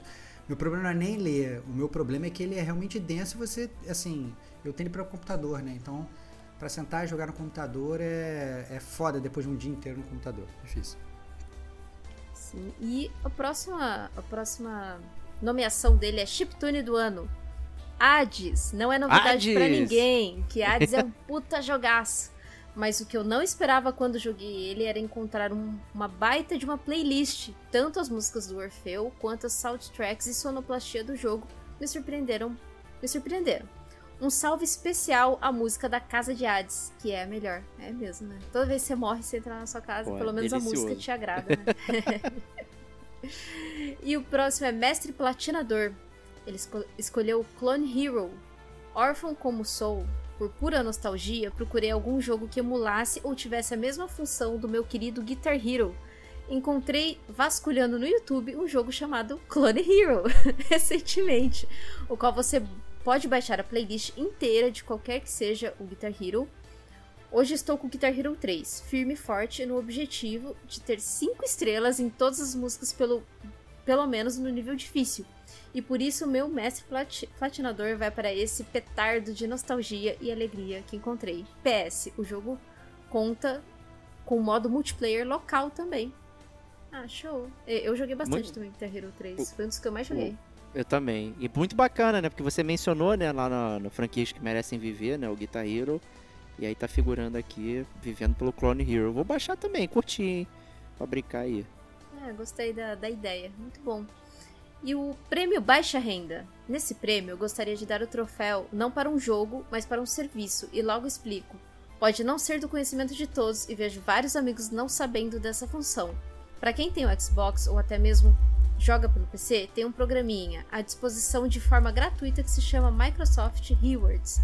Ele, el- é, ele funciona da seguinte forma: te premia por fazer aquilo que você faz todos os dias, ou seja, jogar e pesquisar qualquer coisa na internet. Toda semana há quests para você fazer e elas te dão pontos. Esses pontos, por sua vez, podem ser transformados em assinatura de serviço, cartões presente ou até mesmo um saldo na, na Microsoft, né, os gift cards. Para quem não tem a possibilidade de comprar o jogo o tempo todo, essa é uma ótima pedida, pois você consegue comprar com esses pontos saldos em até, de até 30 reais. Em tempos de promoção, como foi no final do ano, você simplesmente compra jogos sem ter que gastar um tostão. Foi assim que consegui comprar Bioshock, Deus Ex e The Witcher 2. Por esse motivo, meu prêmio baixa renda vai para o Microsoft Rewards. E realmente é excelente mesmo esse programa. Eu já comprei três jogos retrô assim por 10 reais tudo tudo de resgate de heroes de 30 reais, gift card de 15, 5 reais. É muito bom mesmo. É um serviço que te premia por jogar, né, cara? Isso é espetacular. Não, sensacional, cara. Olha os jogos que ele comprou, Bioshock, Deus Ex, Witcher 2, cara. Pô, sabe? Ele realmente levou em consideração baixa renda, né? E aí Ah, ia ajudar Muito o bom. gamer, né, que não tem 290 reais pra comprar um jogo que deveria custar 50, né, pra poder levar os jogos e tal. Muito boa indicação. Obrigado aí, Paulão, por trazer isso à à luz aí pra mais gente aí. Realmente bem legal. E o Game of the Year, ele escolheu It Takes Two. Como não poderia deixar de ser, It Takes Two leva o Game of the Year da minha parte. O jogo é tudo aquilo que nos fez grandes fãs de videogame. Você pode jogar com uma pessoa que gosta, que, que você gosta, lado a lado. Tem todos os estilos, desde ação, xadrez, drama, arcade, etc. É um jogo completo, divertido, nostálgico, vol- voltado para a cooperação entre você e seu amiguinho, e principalmente cumpre o papel que se propôs. Ele não vem para brigar com The Last of Us 2 com sua história carregada e pesada. Não pretende ser um The Witcher com suas missões ou até mesmo um Red Dead Redemption 2 com sua arte de tirar o fôlego. Ele é perfeitamente simples e nos traz a melhor sensação que um videogame pode fornecer: a companhia de um grande amigo se divertindo junto com você. Mais uma vez, obrigado pelo conteúdo de excelência que vocês nos proporcionam e que venha mais um ano de grandes roubos, maravilhosos petardos e muito GCG para nossa alegria. Valeu, falou! Grande roubo, muito bom. Excelente, cara. Um ano, um ano com grandes roubos é maravilhoso, cara. É, é- Ah, fiquem percebe- tranquilos. Não, você percebe claramente, assim, é, quem são as pessoas que realmente acompanham, né? E que vêm, que estão acostumados com o nosso linguajar, É. estão acostumados a ver o Diego, né? Chega ano após ano, ele continua roubando aqui, né? É muito cara de pau. Não, que então, isso. é- então realmente é muito legal, é muito legal ter vocês com a gente. É, eu canso de dizer, assim, a, a- a- a- a parte que eu mais gosto do Gamer Como a Gente, se bobear, são as cartinhas, cara. É muito divertido ter essa conexão com vocês e poder trocar essa ideia. Isso aí. Então vamos lá, prosseguindo. Então, obrigado a todo mundo que deixou cartinhas, comentários, menções honrosas, coraçõezinhos. Pô, curtimos tudo isso aí. A gente ainda consegue dar conta e falar com todo mundo, então né, continue aí mandando pra gente as coisas aqui, que a gente vai responder vocês de uma forma ou de outra, seja aqui, seja né, diretamente nas plataformas, tá? Tamo junto, acompanha o Gamer com a gente, que vai ser show de bola esse ano de 2022 aqui pra vocês. E é isso aí, vamos prosseguir com os lançamentos de fevereiro. Olha aí, hein? começando, eu vou começar eu chamando já a mim mesmo aqui, né? Porque a gente vai falar de Life is Strange Remastered Collection. Né? O Life is Strange é essa série aí que que ela tem retornos decrescentes, né? O primeiro é muito bom e ele vai piorando cada vez que sai mais um e você É. vai ficando, eu não tô entendendo o que eles estão querendo fazer. É impressionante. Eu- eu- É eu impressionante. fico- é impressionante, assim. Eu diria até que o Life Strange, ele deveria ser lançado pela Konami, né? Porque é impressionante é, como é que como é que estão estragando a série, né? Então, realmente, o primeiro é muito bom, mas isso que o Diego falou é verdade. Cada um que, que sai é piorando a qualidade, piorando a qualidade. Eles têm, eu acho que tem um desafio interno de como nós vamos piorar a franquia para o próximo jogo. E aí eles, eles lançam o jogo o pior possível. Então, complicado, né, cara? Muito difícil. Não, e esse último aí, o True Colors aí, é, cara, 300 reais, gente. Não vou dar trezentão pra arriscar decepção máxima. Sinto muito. É, ainda me questiono, porra, se sair um remaster, quero ver as imagens, cara. Não tem nada de remaster, cara. É o mesmo jogo. Aí vai me cobrar uma nota preta e tal, não sei o que. Nossa, porra, é. É muito doido, gente. Muito doido. E o, o, o Live Strange não saiu pra PS4, gente? Lá no início da, da rodada? O que, Uhum. que, que tá acontecendo agora? Por que, que vai remasterizar um jogo que já é dessa geração? Vai sair de novo pro PlayStation 4 a porra do jogo? Xbox One? Gente, não dá pra entender. É, é, eu fico aqui embasbacado. E provavelmente vai substituir na loja, né? Você não vai conseguir comprar o original, só vai estar disponível estranhamente, né? O Remastered Collection aí, tal qual o Ghost of Tsushima, né? O Director's Cut. Opa, quero comprar o primeiro e não tem, infelizmente, só esse aqui de 300 reais também pra você. Então, você fica realmente refém. Quando é só digital, maluco, aí é foda. Né? A- a- as vantagens que tem perde muito para essas desvantagens assim que, que é muito anticonsumidor, é muito doido. Mas é um ótimo jogo. Tem podcast do Game com a gente, tem resenha do Diego, escrita ainda quando a gente tinha tempo para escrever, então tá aí na área aí, Life is Strange Remastered Collection. Sai para tudo. Né? E próximo joguito aí, Dying Light Stay Human, né, que é o jogo que você precisa de 500 horas para terminar. Então, confere, Kate, é, platinou já? Não, e nem gosto tanto assim da série. É. Mas a, a, campanha, ela tem acho que 20 horas. Essas 500 horas é o que eles falam do cooperativo, né? Que você joga online e tudo mais. Só que já saiu o jogo, né? Da, da data dessa gravação do podcast, já saiu o jogo. E pelo que tem. Que o pessoal tem, tem dito, ele saiu com bastante bug, ele saiu um pouquinho problemático, tecnicamente problemático, né? Então, mas assim. É, não, não é um jogo que. Eu até acho que comentei com vocês que eu, que eu tinha um certo hype para jogar ele, mas depois de tudo que eu vi, eu falei, ah. Não, não. 500 horas. Prefiro jogar Destiny. 1200. Porque eu já tenho 1200. É melhor. Eu já ultrapassei é. 500. Qualquer agora coisa é. É bem isso mesmo. É vantagem. Muito Exatamente. Bom. E o próximo aí, eu sei que o pessoal tá falando bem, né? Que é o Sifu ou Sifu, não, não, não sei como, como se pronuncia. Hoje a gente estava é... discutindo, né, esse joguito aí lá no Game com a gente, lá no nosso ciclo. Né, é, é, então, é um jogo que tem, assim, é, é muito promissor, né? É, é, um beat'em up que, que ele muda algumas funcionalidades, né? Então, é, você tem todos aqueles negócios de, né, de soco forte, né, soco fraco, esquiva, mas você também tem uma questão de parry, né, de você desviar dos ataques inimigos e tal. Você tem toda uma logística de que cada vez que você morre, seu personagem vai envelhecendo até o momento que ele morre em definitivo, né? Então, né, então à medida que você morre, a, a sua energia vai ficando cada vez menor, porque você vai ficando mais velho, mas ao mesmo tempo você vai ficando mais forte, porque você vai ficando mais experiente, né? Então você vai cada vez melhorando mais. Então, assim, tem, é, é, é muito, muito engraçado e como o jogo está sendo bem recebido, assim, o jogo está sendo, recebido super bem. Obviamente, assim, aqui no Brasil, a comunidade Rui, Rui BR é mais por conta do demo do jogo, né, que logo foi lançado, ficou, ah, aquele negócio, ah, se fudendo e tal, não sei o quê, aquela, aquela, aquela piadinha, né, que, que já tinha sido lá atrás, que tinha surgido, agora que o jogo está sendo lançado, voltou a piadinha do se fudendo. Mas, mas a verdade é que o jogo, ele, ele realmente não é um AAA, não é nada disso. Mas ele tem um grande potencial aí, galera, para ser um bom jogo de beat'em up. Né? A própria Kate mandou um, um print screen dele, dele, do jogo homenageando o Old Boy e tal, né? Então é, tem aquele corredor clássico do Old Boy também no início do jogo. Então, assim, muito, muito legal. Eu acho que realmente é, vale experimentar aí a galera. O único problema é que ele tá um pouco caro, né? De comprar agora. Então e aí passa de 200 reais, pagar mais de 200 reais num jogo que não é um tipo A, acaba sendo um pouco complicado. Então talvez né, esperar um pouquinho aí, esperar uma promoção, né? para poder comprar depois. É, isso não quer dizer que o jogo é ruim, isso quer dizer que os preços estão muito estranhos hoje. É né? isso, então é jogos que, que têm um custo de produção mais baixo, eles estão saindo com preço de, de um jogo que tinha um custo de produção muito alto antigamente, né? E esse né, subiu ainda mais. Então assim, a gente não sabe mais quanto pagar por um jogo. Né? Os preços estão muito doidos.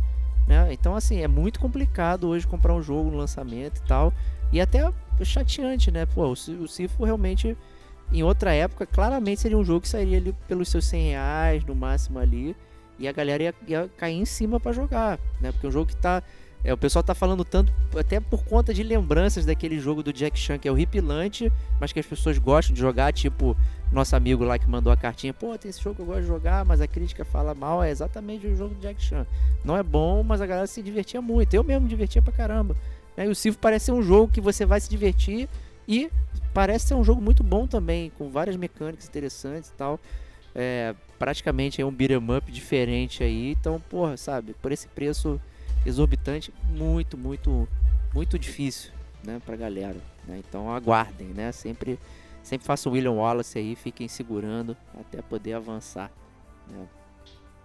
Próximo jogo aí, Oli Oli World. Estevox já falou sobre Oli Oli, não falou? Não Cara, detonando agora? É, Oli Oli não tinha sido um dos jogos mais bizarros que eu já joguei. Eu odiei muito Oli Oli, que era um jogo de skate e tal, achei horroroso.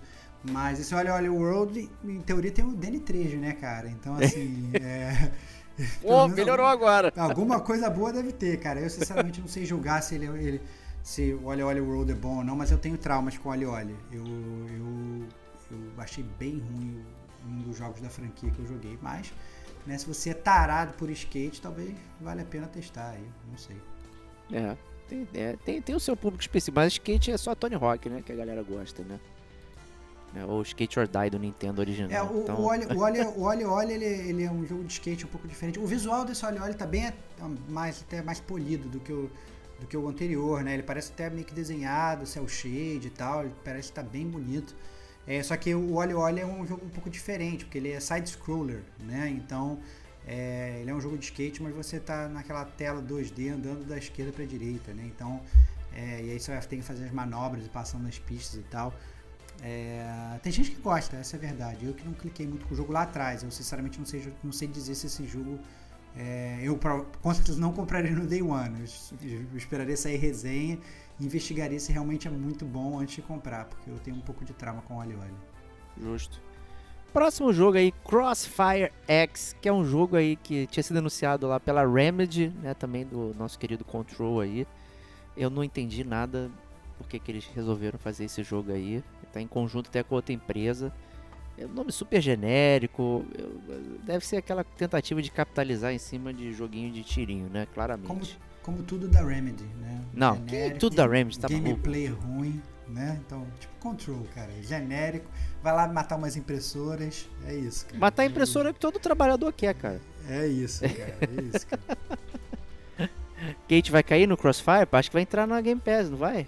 Nossa, vai, vai, vai. Day One na, na, Game Pass. Eu acho que eu só vou fazer a, a campanha mesmo, porque a Remedy fez só a campanha, mas o multiplayer online não foi ela que desenvolveu. Por isso que tem essa, essa coisa da, das duas aí. Mas, assim, eu só vou jogar a campanha. Eu não quero me envolver com, com multiplayer não quero online. Ficar drogada. Não, não, não quero, não quero. E realmente, um nome bem genérico, né? É tipo aqueles Nossa. nomes dos jogos da Ubisoft, assim, quando a Ubisoft é, vai lançar um jogo de esporte, assim. Crossfire X. É caraca, e, e é até redundante, porque o X já é cruzado, né? Então, caraca, mano, é muito ruim, cara. é muito é cross, né? O X já tá cruzado, gente, é muito ruim. Que é parada horripilante, ruim. não dá para entender. É, Próximo jogo aí, Dynasty Warriors 9 Empires, né? O famoso Musou, né? aquele jogo onde você detona milhares de centenas de inimigos com golpes de espada, né? Muito clássico, né? Então tá aí mais um, uma interação. É, é, o Dynasty Warriors é bem famoso, né? É, não é, é. à toa que tá no 9, né? Principalmente no Oriente, faz muito sucesso. A galera que gosta de Musou gosta muito, né? Então, é, assim, não é uma recomendação para todos, né? Caso você não conheça o gênero, pesquise o gênero Musou, veja trailer e entenda de pegar o jogo, né? Porque é um nicho. É um nicho, com certeza.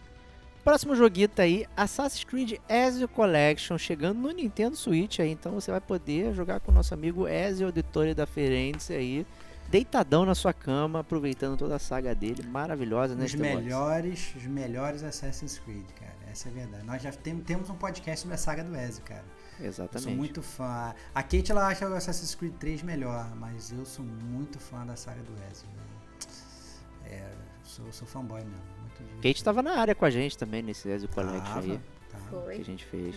Foi mesmo, é verdade. Eu gosto muito do Revelations, assim. É, do, pô, do, caraca, meu. O final do Revelations é. Eu acho bem legal. A, a, Constantinopla, sabe? Essa parte histórica, assim, bem bonita.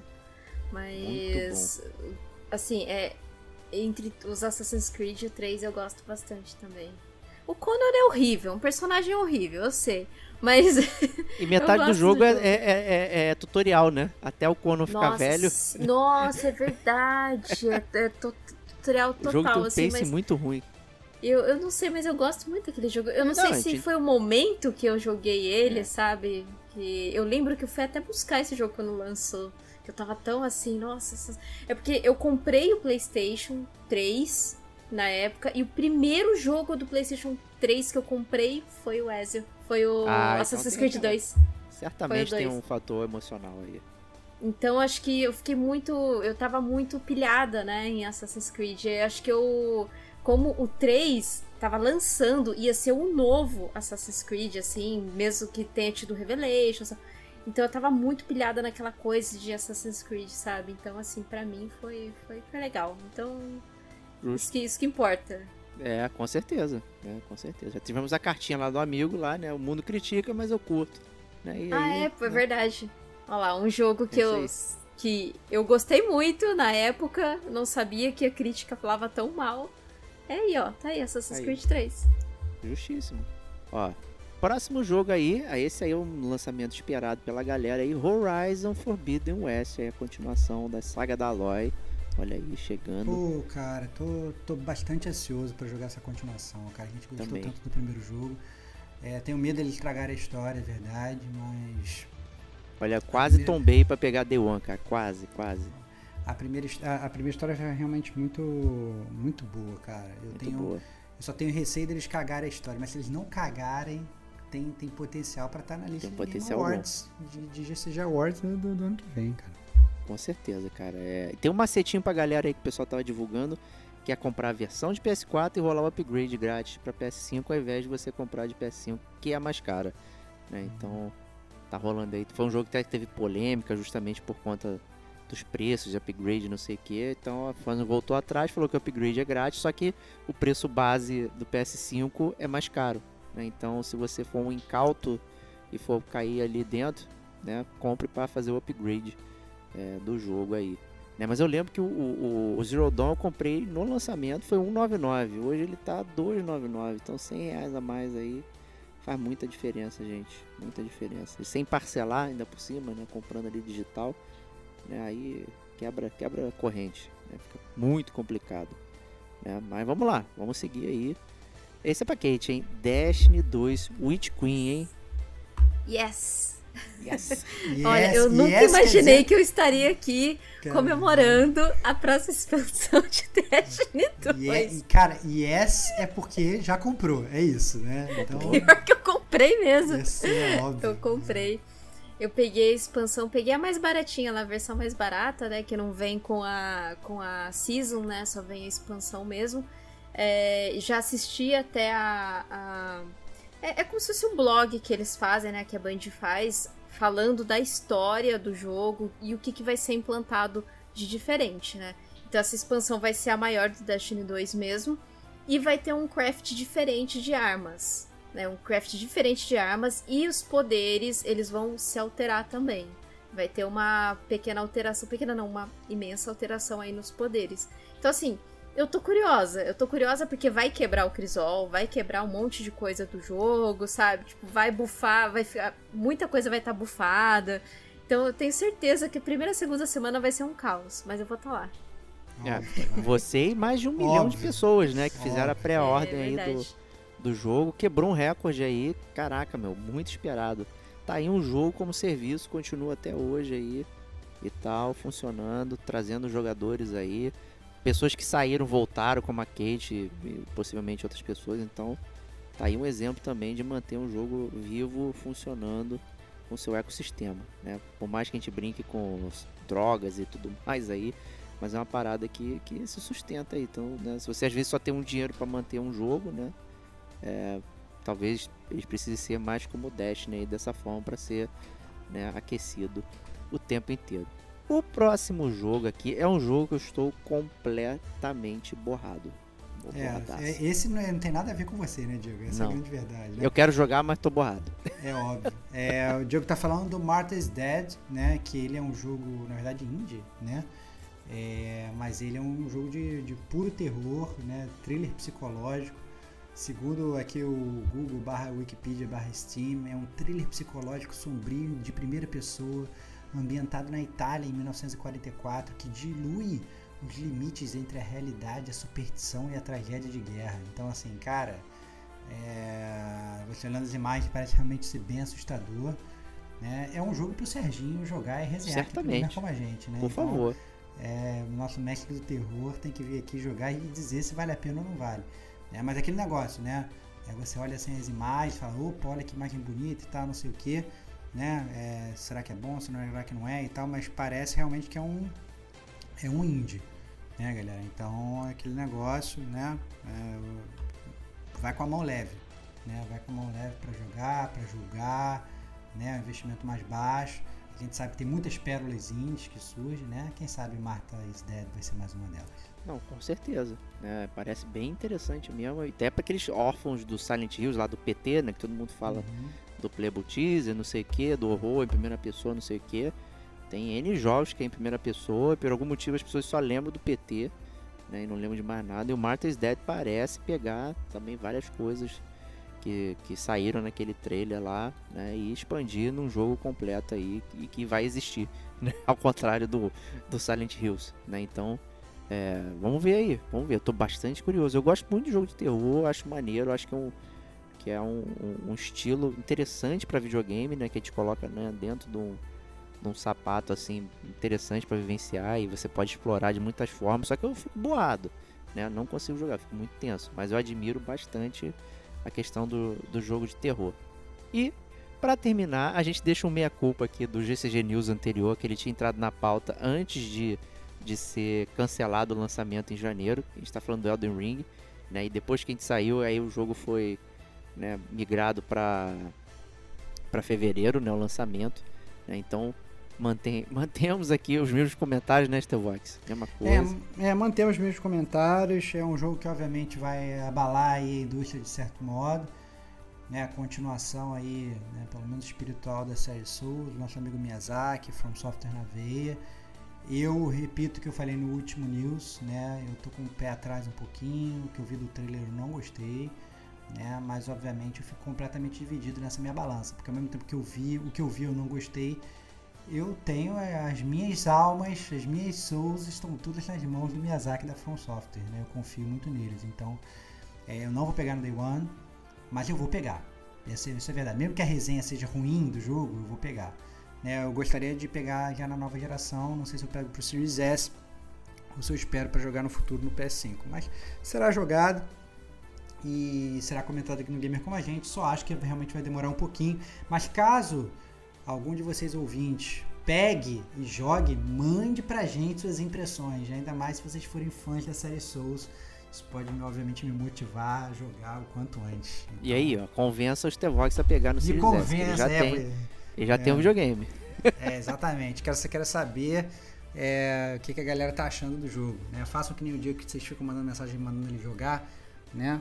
Vai que, né? É, o Elden Ring me surpreende. Pô, é, tira essa pressão de mim, joga em cima do Não, não, não, Stevox, não, cara. não, não, não. Continue pressionando o Diego, Não, né? não. Mas com relação ao Eu Elden já- Ring, eu aceito um pouquinho de pressão. Eu aceito, eu aceito.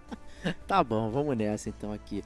Vamos prosseguir então aqui com os jogos de graça aqui, os jogos com serviço. Primeiro falando da PSN Plus aí, que veio com mais um mês decepcionante, né, trazendo aí o FC4 para PS4, Planet Coaster Console Edition para 66 aí PS4, PS5 e Tiny Tina's Assault on Dragon Keep PS4, que é aí o DLC do Borderlands, né, com o personagem Tiny Tina ali, e gerou uma comoção que o pessoal é, ficou chateado, não sei o que. Aí saíram os jogos da Gold, aí o pessoal falou, viu, os jogos da Gold são tão ruins, por isso que os da PSN Plus são bons. Cara, gente, né, não tem menor sentido essa comparação aqui. É, sabe, é, a gente tem que sim falar, pô, meu, vamos. Qual é a estratégia da Sony ao lançar esses jogos aqui? Não parece justificar nada. Né? Não parece ter sentido nenhum, faltou né, aquela coerência que eles estavam mandando os multiplayers di- diferentes, né, que era pra jogar, né, um jogo PS5 exclusivo, barará. Então assim, tá, foi muito estranho o lançamento desse mês aqui, realmente uma entre safra, uma baixa safra aqui e que leva a gente sempre a pens- pensar quais são os jogos que vão vão entrar no serviço e tudo mais. Então, é, fica aí nosso resguardo para, né, será que vale a pena continuar no serviço, enfim. Vamos aguardar né, o futuro. Enquanto isso, os jogos da Game Pass de fevereiro também chegaram aí. A gente está gravando 8 de fevereiro, então fica registrado que somente estamos falando dos jogos que foram anunciados até agora. Né? Vou mencionar aqui o nosso ouvinte também, Henrique Stivale, que chegou agora, conheceu a gente também, pessoa que chegou agora. E aí pediu pra gente comentar um pouco sobre Xbox e Game Pass. E aí eu vou passar aqui a bola pro nosso amigo Stevox, que foi um convertido. Né? É, eu. Assim, é chovendo molhado, né? É, eu sempre fui, na verdade, acusado na minha história de gamer como a gente, aqui anos e anos, sendo acusado de ser sonista. O pessoal ficou muito surpreso quando eu, eu comprei um Xbox Series S. Eu comprei o Xbox Series S só para experimentar a Game Pass. Na época nem tinha o Cloud ainda, né? É, nem tinha o, Cloud Strife. Cloud Strife. Então, eu nem tinha Cloud Strife. Então, assim, eu peguei uh, o Xbox Series S só para jogar a Game Pass e funciona perfeitamente ali no Maravilhoso, né? Cheguei a comentar isso mais cedo também na carta do, do André, né, sobre a questão da estratégia de mercado da Microsoft. Acho que eles estão, cara, estão jogando fino, tá? A seleção brasileira Copa de 70, assim, entendeu? Então, estão jogando fino para ganhar essa essa essa geração, né, lançando aí, combatendo os exclusivos da Sony com um puta serviço e fazendo todo mundo migrar. Então, eu sou um exemplo, né? É, eu atualmente estou jogando pouquíssimo, estou numa fase meio complicada na vida, mudando e tal, não sei o que, de São Paulo para o Rio. E, e cara, é, quando eu ligo, se eu for ligar, vai ser o Xbox, eu não vou ligar o PS4 para jogar, entendeu? Essa é a grande verdade. Então, é, fica esse remark aí e, e joga em Game Pass, porque realmente você paga um valor fixo por mês e ganha milhões e milhões e milhões de jogos. Né? Então, com certeza vai ter no mínimo um ali que você goste. Então, e muitos jogos, principalmente assim, não é que nem isso que a, que a Sony faz, que é não, lança às vezes um jogo mais velho, né? Lança um jogo mais antigo e tal. Na Game Pass tem muitos jogos que lançam na Game Pass, né? E você joga Day One de graça na Game Pass. Então, cara, puta, sabe, isso nem se compara, né? Em termos de serviço é, é lavada. E ainda você pode comprar os jogos com desconto, é aquele jogo que você curtiu demais, quer ter ele, não quer perder, vai que ele sai da Game Pass né? É aquelas coisas, né? O serviço está ali é, enquanto durarem os estoques, né? Então, enquanto, enquanto o jogo estiver lá, você pode jogar, né? Vários jogos estão é. sempre saindo, né? Vai se renovando ali. É, então, tem aquele jogo que você pega, joga uma vez, ficou feliz, show de bola. Mas tem aqueles outros jogos que você quer viver várias vezes, tipo o Stevox, por exemplo, já citou o Slay the Spy, que é um jogo que ele amou demais e queria ter. Né? Ele comprou, inclusive, outra plataforma, não na do, da é Microsoft, é mas você pode né, comprar os jogos que estão ali com desconto também. Então é uma forma também de, de manter, nada impede. Então, para quem é, fica criticando também, oh, duvido que as empresas são remuneradas, a Microsoft não ganha nada, não sei o que.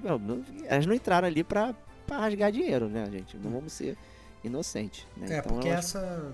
É, porque essa é a grande diferença também entre a, a PSN Pro. Uma das diferenças, na verdade, é uma das poucas diferenças que, que na verdade a, a Sony é um pouco melhor é porque quando você, enquanto você é, é assinante da Plus, se você baixou aquele jogo, se você adicionou ele na sua biblioteca, na verdade, né, ele é seu enquanto você for assinante, entendeu? É, pode passar os anos que forem, ele vai continuar sendo estando ali na sua biblioteca para você jogar.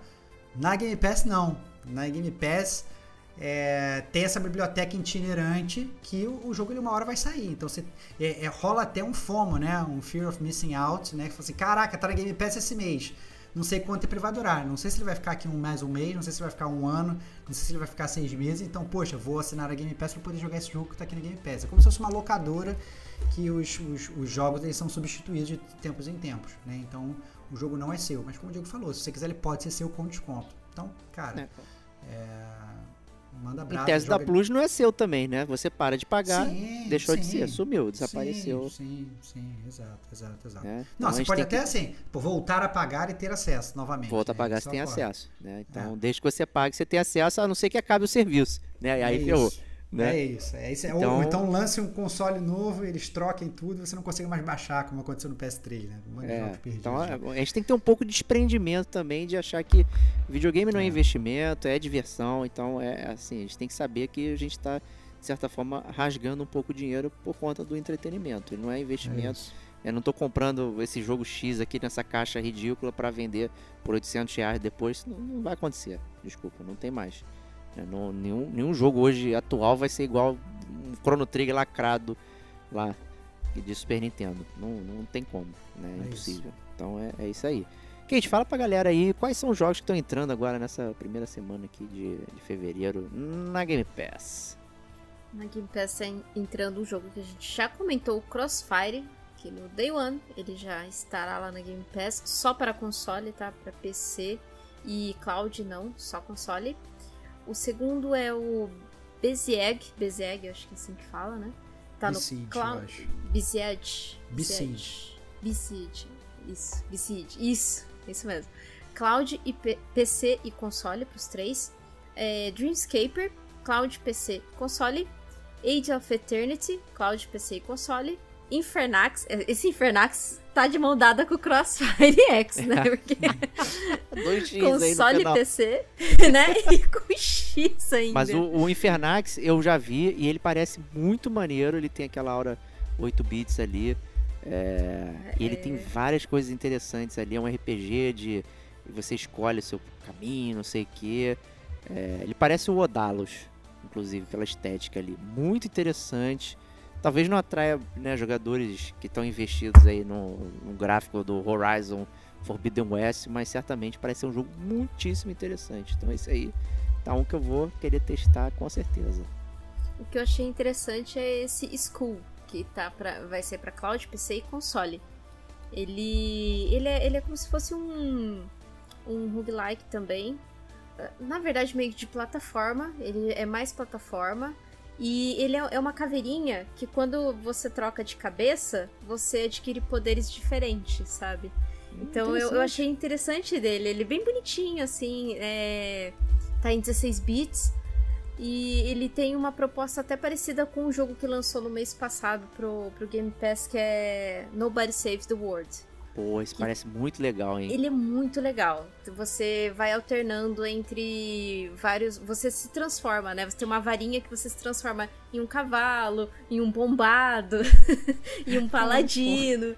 e cada um tem uma skill diferente. E o jogo ele te força a usar a- as suas skills diferentes ali. E você pode misturar alguns, alguns golpes, tipo, ah, o, o coice do cavalo você pode botar no rato, sabe? E, e- e contrastando essas coisas do, de cada personagem. É bem legal. E também vai vir o Telling Lies para console, PC e cloud. Que eu fiquei bem triste porque eu comprei na Steam. Mês comprei passado também por ele. 10 reais. Eu também comprei, fiquei triste porque eu. Não só porque eu comprei, porque eu joguei. Eu achei bem ruim. Mas. ah, tristeza. Ah, tristeza, Telling Lies. E pra finalizar, o contraste, que vem pra console e PC. Esse contraste ele é bem antigo. Eu lembro que foi um dos primeiros jogos do PlayStation 4 quando lançou. Olha aí. Eu nem lembro dele. né? Nossa, Confesso ó, que esse passou é- é de branco pra puzzle. mim. Ele é de puzzle e você usa a sombra do- dos, do- dos personagens ali em questão pra você passar cada Curioso. tela, assim. É, ele é legal, assim, ele é legalzinho. Não sei se ele envelheceu bem, né? Porque ele tem suas limitações ali. Tá na área, né? Então dá pra É. testar sem, sem te, te atrapalhar muito, né? E é isso aí. Então vamos começar aqui a rodada de notícias, último bloco do GCG News.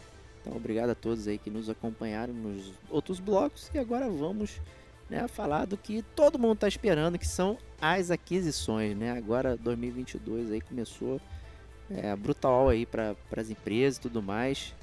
Então, dá a primeira headline aí, Kate, fala pra gente aí, o Stevox faz o primeiro comentário aí. Bom, no dia 18 de janeiro né, desse ano 2022, a Microsoft anunciou o início das negociações para adquirir a Activision Blizzard. Que a Activision Blizzard é o estúdio que é responsável principalmente pelo Call of Duty e o Overwatch, né? Que tá para sair o 2 e nunca sai. E tá por aí, né? Coisas que a Blizzard sempre faz. E É, a eu- compra. Ah. Não pode falar? Kate. Pode, Não, pode falar. não, tranquilo. A compra tem previsão de ser concretizada só em meados de abril em 2023. Então, durante esse período, vai ser necessário aquela análise de, de lei antitrust dos Estados Unidos, que é uma lei é, com normas federal e estadual, né, para tentar é, proteger o- os consumidores de, uma de um possível monopólio, né? Mas eu acredito que isso passa porque os advogados da Microsoft né, não, não iria É. simplesmente, né? Só tem dois os sistemas operacionais no mundo, ninguém reclama, né? Então, né, acho que não vai ser a empresa de joguinho que vai dar problema. não é? E o valor aí da negociação foi 68 bilhões de dólares, né? só perdendo para a negociação da Disney quando comprou a Fox por 71 bilhões de dólares. Isso aí. Diz então aí, manda aí. Manda aí, seu primeiro comentário. É, então, o primeiro comentário. É, todo mundo realmente ficou falando essa questão do monopólio, porque falaram que não, agora a Microsoft ela quebrou aí a, a- a indústria, porque se ela, por exemplo, pegar o Call of Duty e transformar o Call of Duty num jogo exclusivo do Xbox, né? Aí, aí ela quebra a indústria mesmo, porque hoje a gente sabe que o, a, a, indústria ela é regida pelo Call of Duty. A gente sabe que obviamente existem outros um milhão de jogos, mas a gente sabe que tem uma massa incrível de pessoas que só compram o console só para jogar Call of Duty, né? Então, eu acho que isso, se ela simplesmente ela vira, ela fala que não, olha, vai ser exclusivo, ela quebra a indústria. É, mas eu não acho que ela vai fazer isso, porque quando ela fala, quando ela fala que vai ser exclusiva, ela simplesmente ela abdica de ganhar dinheiro de outros um milhão de gamers. O que eu acho que ela pode fazer, é, eu não sei se ela vai fazer, mas ela pode simplesmente virar e falar assim: não, olha, o Call of Duty agora é da, da Activision, vai sair para os dois, mas vai sair Day One na Game Pass, com desconto. Ou ela vai sair primeiro na, na, na, pro Xbox e três meses depois pro PlayStation, entendeu? Se ela faz isso, ela com certeza ela vai pegar um market share absurdo, porque vai ter um bando de viciado que vai querer jogar no Day One, que vai querer jogar primeiro, né? vai conseguir jogar lá primeiro, então eles vão migrar para o console da Microsoft. E ao mesmo tempo, para a galera que quer jogar no PlayStation, para a galera que quer jogar na, na, na, na, Sony, não quer abandonar o console, eles ainda assim vão pegar o dinheiro desses caras também. Né? É porque eles vão jogar três meses depois. Então, é, a verdade é que eles estão com a faca, o queijo, o guardanapo, a mesa, o restaurante inteiro na, inteiro na mão. Entendeu? Então, eles podem realmente fazer um grande movimento de, de, de mudança de market share. Né? O, o André tinha me mandado aquela carta mais cedo, a gente falou que realmente não, que não ia comentar é, lá na hora, mas agora a gente pode comentar que ele fala até que não acha que vai ocorrer essa coisa de monopólio. Eu também acho que não. É, eu acho que isso foi muito bem arquitetado para valorizar, concordo com ele, o serviço né, ele, da, da, Microsoft. Então eu acho que eles botando alguns perks no, na Game Pass, auxiliar, assim, linkado com o Call of Duty, eu acho que eles têm muito potencial para brilhar e para realmente roubar os gamers que estão parados no PlayStation. Né? Eu acho que esse, esse é o objetivo deles, é para fazer os, os, gamers migrarem. E, e, e, eu acho interessante que a estratégia deles não é assim, não venha para cá que aqui é melhor, venha para cá para que aqui é exclusivo. Eles falam, pode ficar aí, né? Mas venha para cá também, né? Dá um pulinho para cá e tal. A gente tem uma cloud, a gente tem não sei o que, você consegue jogar no seu PC.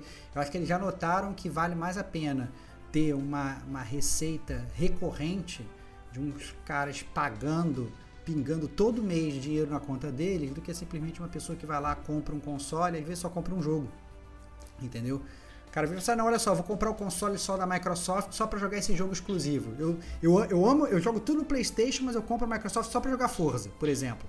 Eu compro a Xbox só para jogar Forza o dinheiro que eles ganham com isso seria muito pouco, né? Mas ao contrário, a partir do momento que você tem um cara que tem o seu console e está todo mês te pingando um dinheiro como serviço, é uma expectativa de receita que eles têm entrando direto ali, entendeu? Então eles foram realmente muito espertos e, e sensacionais. Então agora, obviamente, ninguém vai gastar, como a Kate falou, ninguém vai gastar aí, sabe, quase 70 bilhões de dólares para perder dinheiro, galera. Entendeu? Eles vão fazer dinheiro com isso aí. Aí a gente saber como. E, e, ainda por cima, conforme na notícia aqui também, a Fox né, foi comprada pela Disney ali, que comprou outras paradas e não foi monopólio, né? E é uma parada uhum. até um pouco menor, né? Tipo, a indústria de, de quadrinho, a Marvel, não sei o que ali, é bastante específico, né? A Fox também, né? Tem uma linha específica de trabalho, enquanto que o jogo tem uns montes aí, empresa de jogo, enfim, não sei o que. Ele certamente não está fechando o mercado de games né, agora você só vai poder adquirir jogos da Microsoft. Isso que seria um monopólio, que é completamente em verdade o que está acontecendo.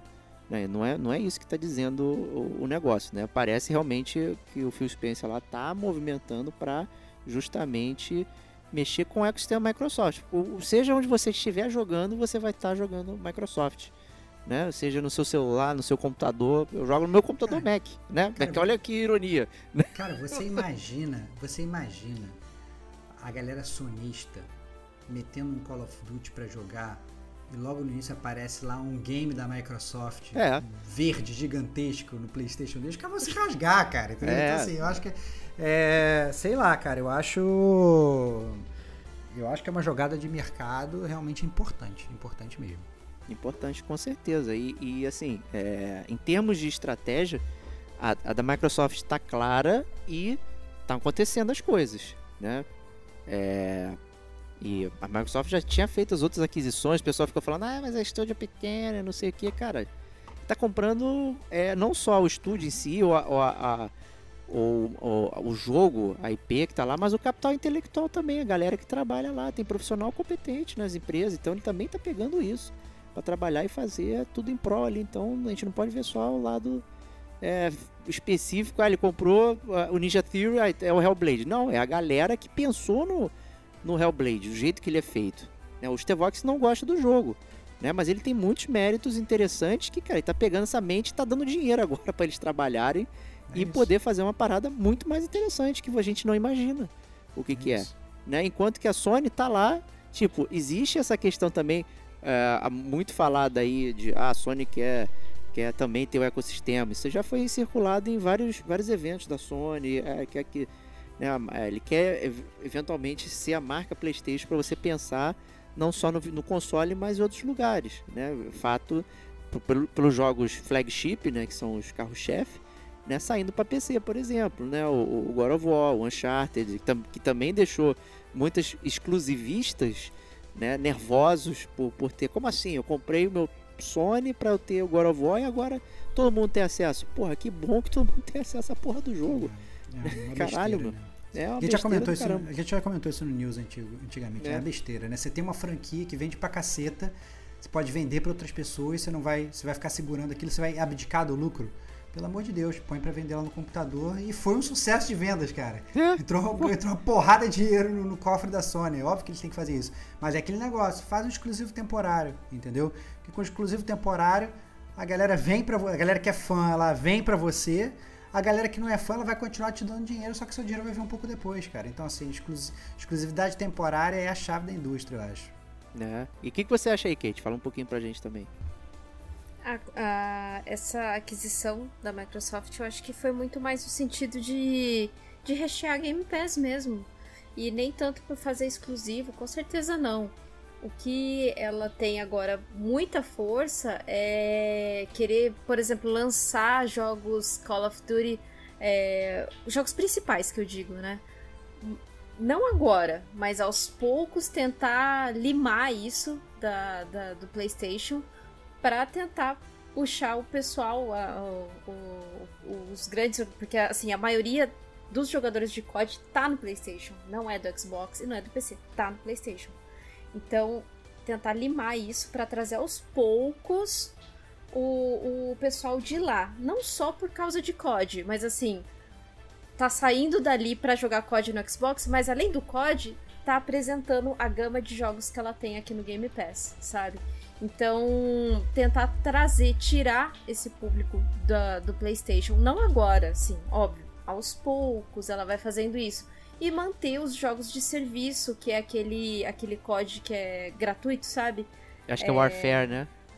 Warfare. Warfare. Warfare. Não, Warzone, desculpa. Warzone, isso. Warzone. Manter, esse jogo manter na, em todas as plataformas. Mas eu não digo que vai ser assim, exclusivo Xbox. Vai estar no PC, Xbox. Só que aos pouquinhos ela pode limar. Óbvio que é, às vezes não, às vezes ela vai falar: não, tudo bem, tô cumprindo os contratos aqui com o PlayStation, só que até, até quando vai ser até isso? Até eles né? acabarem, né? É, até pessoal... eles acabarem. Porque né? assim, você não tira do bolso 70 bilhões de dólares para manter multiplataforma show, sabe? Só para você criar receita de venda disso. Você vai querer trazer, você vai querer trazer jogadores para sua plataforma também. Muito embora a, o Xbox está tentando eliminar essa coisa de plataforma e, e, manter, ah, você pode jogar no PC, você pode jogar no seu celular. Então eu acho que meio que tirar um pouco ali do, da PSN, eles vão tentar assim, bem aos poucos, bem aos poucos, mas só que os jogos principais de COD. Mas claro que não só falando de COD, mas falando da Activision Blizzard como um todo, é para rechear Game Pass, é para ter expertise do estúdio para fazer jogos mesmo pro Game Pass, ó, exclusivo Game Pass, sabe? Mais pra frente, quem sabe, exclusivo Game Pass, usar, começar a usar esse termo. Eu acredito que pode ser que sim, porque mais uma vez eu falo, 70 bilhões de dólares só por receita e, e, não, e não tentar usufruir disso. Nós vivemos um sistema capitalista, né? Então, assim, eu não duvido que ela é, faça é, isso é. mais para frente. Não agora, óbvio. Aí é, essa fala do contrato é interessante porque a única coisa que a Sony mandou na, na hora ali foi eu espero que a Microsoft cumpra os contratos. Não, não, eu espero que elas não cumpram, porque aí eu vou ganhar uma multa enorme. É, caralho, maluco, é, é- talvez seja a fala mais idiótica do mundo dos negócios que tem, né? Caraca, maluco, porra, né? Que que eu, é, tinha que falar assim, me fudi, né? Eles fizeram Né? uma aquisição agressiva, me ferrei, Exato. não sei mais o que fazer, tô Isso ferrado, é- preciso, né? Isso é o medo, cara. Não, mas É é, medo, tá, é eu- foda, eu, é. entendo, eu entendo a frase. Eu entendo a frase porque a frase é o puro medo, cara. É, Eu acho que os caras acordaram de manhã e falaram assim, cara, fudeu. E agora? O que, que eles vão fazer? E aí o cara, então, vão, vamos, vamos soltar uma frase aqui, espero que eles cumpram os contratos. Mas eles vão cumprir os contratos, aí depois eles podem até falar assim, então, você quer ter, na verdade, o Call of Duty no, no, no- no- Playstation? custa X Tá. aí. Mas é, custa X milhões, X bilhões, entendeu? E aí e- e vão meter a mão e, e a Sony vai ter que pagar, porque senão ela vai perder a base instalada. Eles vão faturar, talvez não vá, vão vão faturar em cima dos jogadores, vão faturar em cima da Sony, entendeu? Então, cara, é, para mim tá muito claro isso e eles vão, obviamente, acho que o retorno desses 70 bilhões vai ser bem rápido. Eu só tô curioso para ver como que eles vão fazer. Eu não acho que eles vão transformar o código em exclusivo. Tenho certeza que não, eu diria. Agora, exclusivo temporário, né? Ou dar uns perks para quem tem, para quem tem é, é, é para quem tem a Game Pass, sabe? É, também acabou o contrato cobrar mais uns bilhões da Sony. Eles vão lucrar, a gente só tem que descobrir aonde que eles vão, mas que eles vão, eles vão. É, isso aí. Aí, assim, não dá pra gente ser inocente que é, que é, que é opa, acordei aqui vou comprar uma parada. Essas paradas já vão vindo, conversando, né? A próxima notícia aqui também que rolou foi praticamente duas semanas depois aí que a Sony, né, anunciou as negociações para adquirir a Band, né, que também já foi da Microsoft, né, circulou aí meio mundo, foi da Activision, né, foi vendida parte pela Tencent lá e comprou, né, e agora aqui, né, tá levando a Sony aqui, então é, o pessoal, ah, o contra-ataque começou de então. Isso também é algo que eles estavam pensando, né, para chegar ali. Então, obviamente, foi muito conveniente, até porque por conta da, da notícia ter saído da Microsoft, ter toda essa reação de mercado, né? As notícias da Microsoft saiu, as ações da Sony blá, blá, despencaram, não sei o que, aquela coisa, né, de precificar ali o, as ações, blá blá blá.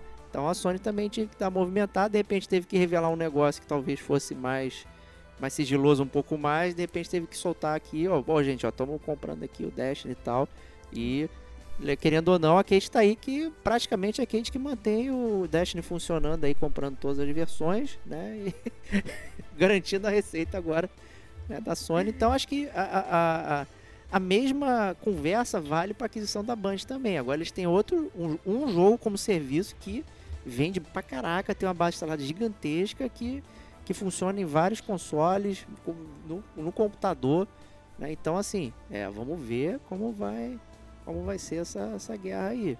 É, mas aqui no caso a gente está falando de um jogo específico, né? A gente não está falando, né, de, de, de, vários jogos que estão vindo a galope, né? A Band obviamente tem potencial para fazer algum outro jogo, mas o fato é que hoje eles têm é, focam completamente o desenvolvimento em manter o Destiny 2 funcionando. Né? Então não sei é. como é que vai ser aí. Fala aí, Stevox. É, eu, eu assim, a Kate, já, eu, a Kate até já conversou sobre isso em off, né? É, eu não acho que é, eu, eu, acho que o principal foco da Sony vai falar para falar para Band fazer uma IP nova, né? Não faça uma IP nova que seja exclusiva, né? E aí, né, e assim, inclusive foi o que a Kate tinha falado pra gente é, há um tempo atrás na conversa de bar virtual, né? Mas e eu também não acho que ela vai trazer, vai, vai transformar o, o, Destiny em exclusivo. Não acho que a Sony vai fazer isso. Eu acho que ela vai, da mesma forma, querer chupar também o dinheiro da galera da Microsoft. Sabe, quer jogar Destiny? Tá bom, então me dá dinheiro também. Né? Mas eles podem fazer a mesma coisa. Né? Vira e fala assim: olha só, vai sair a DLC. Qual é o nome da DLC? Do, do, do Witch, Witch, Witch? É, Witch não. Queen. Witch, Witch Queen. Então, tá, a, a, a Sony vai falar assim: então, olha só, vai sair a DLC Witch Queen jogue um mês antes no Sony PlayStation. Se você quiser esperar um mês, jogue no Xbox. Aí, galera se rasgando então para jogar, sabe? É muito tranquilo simplesmente adiar um mês o lançamento do negócio. A gente sabe que tem gente que vai estar tá lá tarado pelo crack novo, né? Queimar aquela pedrinha nova ali e vai querer comprar ou mudar de coisa só para poder jogar antes na outra plataforma, entendeu? Então, a gente já sabe como essas coisas funcionam, galera. É, é, é muito simples. É, a gente só tem que ver como que as coisas é, vão rolar e como que essas peças de xadrez vão se posicionar. Com relação a essa questão do contra-ataque, eu acho que o que o Diego falou é muito real, assim. Essas compras, elas não se fazem da noite pro dia. Então, assim, vira e fala assim, não, olha, a Sony agora foi comprar a Band de contra-ataque. Cara, desculpa, é óbvio que essa compra da Band já está sendo arquitetada por debaixo dos panos há meses. Ninguém faz um M&A ninguém compra uma empresa gigantesca gastando bilhões de dólares de um dia para o outro só para contra-atacar. Entendeu? Isso não existe. Da mesma forma que a compra da Activision pela Microsoft também não aconteceu só naquele dia. Né? Então, são negociações que com certeza já estavam se alastrando, mas obviamente talvez a, a, a Sony até tenha falado, porra, vou ter que anunciar essa parada. Então talvez o anúncio tenha sido convenientemente logo depois. Né? Talvez eles tenham acelerado, mas obviamente a aquisição já estava rolando muito antes da, da, da, aquisição da Activision pela Microsoft ser anunciada, né, galera? Isso é muito óbvio. É, isso aí. Então, vamos aguardar o game, como a gente vai estar tá na área para discutir aí, né, os demais lances aí do campeonato de Sony versus Microsoft aí na guerra de aquisições, né, amanhã, quem sabe, né, a padaria do seu Joaquim, né, então, quem sabe aí o que vai ser adquirido aí pela galera, né, então, vamos lá, comentar um pouquinho mais de Sony aqui. Sony lançará mais de 10 jogos como serviço até 2026 aí. Né? Um executivo da Sony lá, o Hiroki Totoki, fez o anúncio durante uma reunião com investidores e né, trazendo a Band aí para ajudar o PlayStation, a marca, nessa expansão de novas IPs aí, né? A Band trazendo justamente o expertise em manter um jogo como serviço, né? Trabalhando aí, se você pensa aí desde o Destiny 1, quando ele foi lançado lá em 2014, se eu não me engano, né? Já, já tá chegando aí a 7 anos é, de trabalho e tudo mais aí, quase 8, em breve aí, então é bem interessante também esse tipo de coisa aí. O jogo como serviço hoje, a receita recorrente, como o Stevox falou, né? É uma forma de monetizar que talvez segure os preços das coisas que a gente paga, entendeu? É, porque, porra, o, se os jogos estão cada vez mais caros, você tem que vender para mais, muito mais pessoas para ter o mesmo valor. Então os jogos vão aumentando cada vez mais, porque você não consegue vender para mais pessoas. Né? E como é que eu vou monetizar isso? É microtransação, é, caixinha, loot box, né? É, Digital Deluxe Edition, que não tem nada de, de, de Deluxe. Né? Como é que a gente consegue monetizar isso? Uma dessas formas é receita recorrente. Todo mês você vai lá e pinga um valorzinho né? e vai trazendo lá a receitinha, né, milhões de pessoas fazendo a mesma coisa, né? Então, isso é uma forma de sustentar. Talvez o jogo base fique barato e você vai sustentando, né, com as interações que vão subindo ali. Então, é, é, é uma estratégia interessante aí que a gente vê. Agora, é difícil sustentar 10 jogos como serviço, né? Aparece um mercado muito saturado. Né? Quantos jogos você consegue sustentar? Talvez não é nem uma questão de valor, é uma questão de tempo também.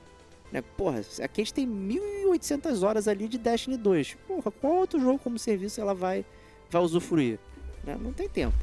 Né? E aí vira uma questão de escolha. Será que vai é, abocanhar eles mesmos? Né? Ah, você pode escolher o Destiny e o, o sei lá, o Eternity. Né? E aí? Como é que você vai separar é. o seu tempo? É, eu concordo com isso que o Diego está falando, né? O ponto base é todos nós só temos 24 horas no nosso dia. Esse é o grande ponto comum de todos os gamers e também de todos os seres humanos que estão no planeta Terra. Então, assim, a gente tem só 24 horas, a gente tem um tempo limitado para jogar. Né? Essa, essa, essa, essa jogada né, que foi mencionada nessa notícia é games como serviço. Games como serviço eu entendo que é um jogo tipo Destiny, que é um jogo infinito, um GTA, que é um jogo infinito, né? É que você vai realmente ficar jogando e jogando horas e horas e horas e horas naquele jogo, naquele MMO, né? E, e vai ficar realmente monetizando aquele, aquele game ele para sempre né? Mas aí foi isso que o Diego falou. Você lança, a Sony vira e fala assim, não, agora então que eu comprei a Bang, eu vou lançar 10 jogos como serviço. Cara, desculpa, ninguém nem vai ter tempo para jogar o God of War, que ela também quer lançar e quer que as pessoas comprem. Entendeu? Porque vai estar todo mundo jogando game como serviço dela. E aí? Né? E ocorre realmente essa possibilidade que o Diego falou de que é um jogo canibalizar o outro. Então, muito complicado. Eu acho que assim, nesse exato momento, a coisa que a gente mais está vendo na indústria são as bravatas. Entendeu? Vem o cara, vai num podcast, fala alguma coisa, vai um diretor, vai num outro lugar, numa conferência, fala outra coisa, e os gamers ficam malucos especulando o que vai acontecer. Parece bolsa de valores, entendeu? Então é realmente muito difícil. Quero saber o que a Kate, quais são assim, o pensamento da Kate sobre uma eventual IP nova. Ela que é muito fã de, da, da Band e tal, eu queria saber o que, que, que ela acha de, uma, de um eventual jogo novo, se ela estaria ansiosa ou não. Ansiosa, eu tô. A, a Band ela já tinha falado no ano passado, começo do ano passado, que eles estavam desenvolvendo uma IP nova. E possivelmente desde o ano passado essa negociação com a Sony já estava em andamento. Então, no entanto, que no ano passado, em fevereiro, faz um ano certinho, é, eles postaram no, no site deles que eles estavam em expansão. Tanto é que eles abriram um novo escritório, que o escritório deles é em Boston, eles abriram um na Europa agora, né, na Holanda. E, e daí, falando dessa expansão, e por isso que estava de desenvolvendo essa nova IP, né, que eles conseguiram se expandir e conseguiu é, focar uma equipe para Destiny e outra equipe para desenvolver essa IP, essa IP nova. Daí agora essa semana, é, depois que foi anunciado essa compra, essa negociação da Sony de compra da Band, a Sony liberou acho quase 3 bilhões de dólares para tentar não sangrar é, talentos da Band, para o pessoal não sair do estúdio, para tentar segurar ao máximo todo, todos os talentos possíveis que tem ali dentro, né? Então, com certeza, foi foi é, é assim foi um, uma compra acertada porque vai usar expertise da galera lá que sabe fazer jogo online que e faz muito bem assim é, no entanto que fizeram os três Halos né? Os três primeiros Halos e, e, e, daí agora com essa esse anúncio da Sony ah 20 20 jogos de serviço. Eu acho que é isso que o Estevão falou. Eles jogaram aí ó 20 jogos de serviço que é para investidor pensar hum jogos de serviço dá grana vou investir, vou, vou colocar. Então acho que um dos jogos pode ser o The Last of Us multiplayer, né, que deu uma estagnada aí no, no desenvolvimento, que era para ter saído junto com o jogo, já vai fazer um, uns dois anos aí que não falaram mais nada, mas provavelmente vai ser ele. E eu acho que eles vão usar o Gran Turismo também como jogo de serviço. Eu acredito, né? Que eles possam usar o Gran Faz Turismo. Faz total sentido o Gran Turismo. Eles tentaram fazer um pouco isso com o Gran Turismo Sport. E o jogo ficou pior ah. por isso. Tem resenha do Gamer com a gente, inclusive, aí. Alta é velocidade é número 2. É, eles, é verdade, é. eles tentaram mesmo. Tentaram. Então eu acredito que agora, usando a expertise da galera lá da, da Band pra, pra, pra jogos de serviço, dê mais certo, né? Porque o pessoal sabe realmente fazer isso. O que me preocupa é deixar de lado o Destiny, é deixar de prestar é, todo, todo o desenvolvimento para dar continuidade ao jogo, né? Eu também não sei quanto tempo de vida ainda tem o Destiny 2. O que eles falaram hoje da, da do vídeo que eles publicaram era que o, essa última expansão seria a maior do jogo. Então acredito que o jogo ainda tem um, um ano e meio ainda de vida. Né? Eu acredito, né? Posso estar muito errado a respeito disso, mas com certeza vem uma IP nova de, de jogo de tiro da, da Band, exclusivo da Sony, para tentar, de certa forma, até angariar um pouco do, do público do COD, para fazer o, o, público do COD gostar desse jogo e tirar um pouco da, da, da, Activision Blizzard. Eu acredito, né? Vozes da minha cabeça. Opa, não, mas elas são boas essas vozes aí. Tá no game como a gente. e é isso aí, Kate. Então aproveita faz o gancho aí com a próxima notícia aí, por gentileza. E a próxima também é, é uma aquisição que foi feita antes de todas essas duas aquisições serem, serem lançadas aí pra gente, né? Então tudo isso só em janeiro. A Take-Two, que é o que é o estúdio aí responsável pelo GTA, né, junto com a Rockstar, adquiriu a Zynga por 12.7 bilhões de dólares. E eles têm muito mais foco é, em ter adquirido assim a Zynga, porque a Zynga ela faz jogos para celular, possivelmente para portar os GTAs aí para celular ou até mesmo algum outra nova IP da, da Rockstar ou até mesmo eles querem, né, é, investir mais em jogos de celulares, porque jogos de celulares dão um dinheiro do caramba e tem uma plataforma assim, entre aspas, instalada imensa, né? Porque todo mundo Sim. tem celular. É, os, jo os jogos da Zinga tem alta aderência com a galera. Né? Então, assim, é uma baita aquisição é, interessante aí pra, por, por, eles aí. Pô, realmente. Pô, Farmville, não sei o que. Cara, a galera joga isso insanamente, cara. É muito doido. Então, é bem interessante essa aquisição aí. Fica só o revés para Take-Two que resolveu processar lá a EA por conta lá do It Takes Two, né? Como, ah, eles estão usando meu nome, né? Cara, não tem, não tem nada a ver com, né, com, com as calças, né? No português tradicional aí, né? Mas tá aí essa aquisição aí da Take Two, né? E fazendo mais um gancho, Rockstar confirma oficialmente a produção de GTA 6, mas isso não quer dizer muita coisa, porque continuam saindo coisas de GTA 5 aí. Continua um jogo como serviço, né? O pessoal fica zoando, pô, eu, acho que ninguém tinha expectativa que o GTA fosse um serviço, né? E por isso todo mundo reclama, pô, o GTA é um jogo de 2013 e tá saindo até hoje. Caralho, mas não para de fazer dinheiro, gente. Sim. Por que, que eles vão fazer outro jogo? A diferença é que eles, eles monetizam muito pouco, né? Você compra o, o jogo uma vez e, na verdade, todas as atualizações vêm de graça, né, cara? Isso é É. espetacular, cara. Então, assim, óbvio que eles monetizam com você podendo comprar coisinha pro jogo e tal, né? Ah, não, eu quero comprar dinheiro de verdade, quero comprar não sei o quê. Você pode gastar seu dinheiro de verdade no jogo, mas eles não, você não tem que ficar comprando DLC, que nem um Destiny da vida. Sim. né? Então, é, a, a estratégia deles é bem menos agressiva. Então, é, é curioso. Eu não consigo nem entender como é que eles conseguem se- se manter isso por tanto tempo, mas é impressionante que a Mas o GTA faz. continua sendo vendido. Tem sempre alguém Claro. chegando no GTA e comprando. Claro. Né? Isso que é bizarro também, né? É. É, com o GTA V. É, eu acho que assim, obviamente o GTA 6 vai ser outro que vai cair como uma bomba na indústria, né? Quando sair todo mundo vai comprar, todo mundo vai jogar, né? A expectativa já está imensa só, só de ter realmente essa confirmação. Ouvi também dizer que apesar do GTA 6 é, que já está sendo produzido, eles também continuam produzindo o Bully 2, não sei se é verdade ou não, mas eu ouvi o pessoal falando para o Diego ficar feliz. Opa. Mas, mas também não sei, inclusive nem sei como é que um jogo como o Bully se sustentaria hoje com a sociedade do jeito que é hoje. A gente sabe que muita coisa mudou, né? É, mas a verdade é que, com certeza, assim, a Rockstar é uma top player do mercado e vai continuar por muito tempo, não tenha dúvida, né? E, ela, e, e, assim, não tem nenhum problema é, em termos de console, né? Então geralmente os jogos são lançados para os dois consoles aí, você vai poder, poder jogar tranquilamente. A não ser que, sei lá, a Sony tire da cartola, a Sony adquire Rockstar, aí vai ser, né? Outra jogada para mudar o mercado de novo, mudar de volta, né? Imagina. Então, assim, é muito, muito divertido. A gente tá vendo a história sendo feita, galera. Essa é a verdade. Então, acompanhemos para ver os próximos capítulos. Não, ó, se liga aí na estatística do GTA 3 de venda, do GTA 3, desculpa, do GTA 5, foram 155 milhões de cópias vendidas desde o lançamento até hoje. Tem tipo uma, esse é um jogo, né? Tem franquias que vendem isso tudo, né? Ao longo de todos os anos.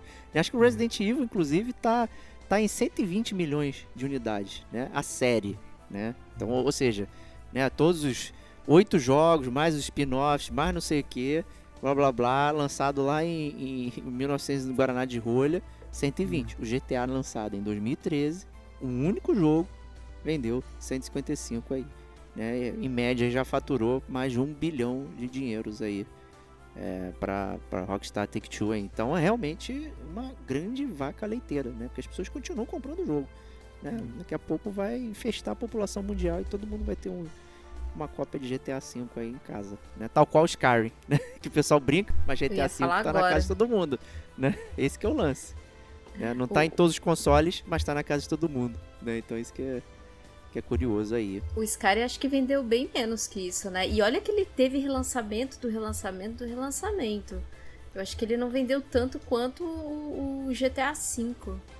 Né? É, não, eu- não vendeu não. né? Acho Não que, vendeu, acho que pelo, pela minha rápida. Eu perguntei aqui rapidinho pro Google, é 30 milhões. Eu achei pouco. É pouco, é pouco. pouco. É, no, no, no- você vê, ele, ele tá disponível em, em- em várias plataformas. Parece que ele foi lançado sete vezes ao longo dos últimos anos. Né? Ele saiu em 11 de 11 de 2011. Né? Então a gente já tá chegando aí em 2022 a 11 anos de Skyrim, né? mas que não tem tanta venda quanto o, o GTA. Né? É, é bizarro. O Skyrim acaba sendo uma parada bem específica. Né? O, o GTA, por algum motivo, ele entrou na cultura popular, as pessoas fazem streaming de, de metaverso, né? A super inovação do metaverso, na verdade, é o GTA, cara. A galera fica lá tocando música, conversando, né? Vai dar volta de carro, não sei o que. Caraca, mano, é, é, é, é insano. Então, Sim. tamo aí, GTA rolando, né? E última notícia para fechar aqui, né? é, E3 permanece digital em 2022 aí, né? E né, fica toda aquela nossa discussão de relevância, né? De é, contato direto com os consumidores pelas plataformas, não sei o que. Então, assim, para que, que serve uma é, uma feira, né? De anúncios sendo que isso já, já ocorre. Inclusive o Game Awards é isso hoje, né? Antes de você ter a premiação, ficam cinco World Premieres, World, é. não sei o que e tal. Você já está vendo todos os anúncios, né? Isso é anúncios que já foram feitos, né? Ao, ao longo de alguns meses atrás, né? Todo mês tem um, um Nintendo Direct com, com os anúncios dos indies. Caraca, mano, o que mais tem é comunicação com o cliente, né? Então, assim, é, o que ela era lá com a Consumer Electronic Show, em 93, que virou E3 em 94, que era aquela coisa, pô, onde é que, onde é que eu vou, vou para saber das novidades? Hoje, cara, como é que eu não, de, não sei as novidades no mundo de hoje? É impossível, né? Praticamente impossível. Não tem como não saber as novidades. Então, é muito curioso. Né? É, o nome realmente se perdeu aí como Lágrimas na Chuva. E vocês querem comentar alguma coisa da E3? É assim, eu, eu sinceramente eu já acho esperado, né? A gente sabe que o, o Covid ainda está aí, né? É, obviamente tem vacina, tem tudo, mas né, a vacina vai, a, o, o, vírus vai mutando, as pessoas continuam é, se infectando, a gente está vendo novas ondas surgindo, está vendo os hospitais é, voltando a ficar cheios, a gente ter um evento dessa magnitude né, presencial, claramente é só mais um foco da doença, né? Então mas eu acho que a gente em breve vai sair dessa, né? E vai melhorar. Infelizmente não vai ser esse ano, mas tá tudo certo. Né? Estaremos todos virtualmente acompanhando a E3 novamente, comentando aqui no Gamer como a gente. É isso aí.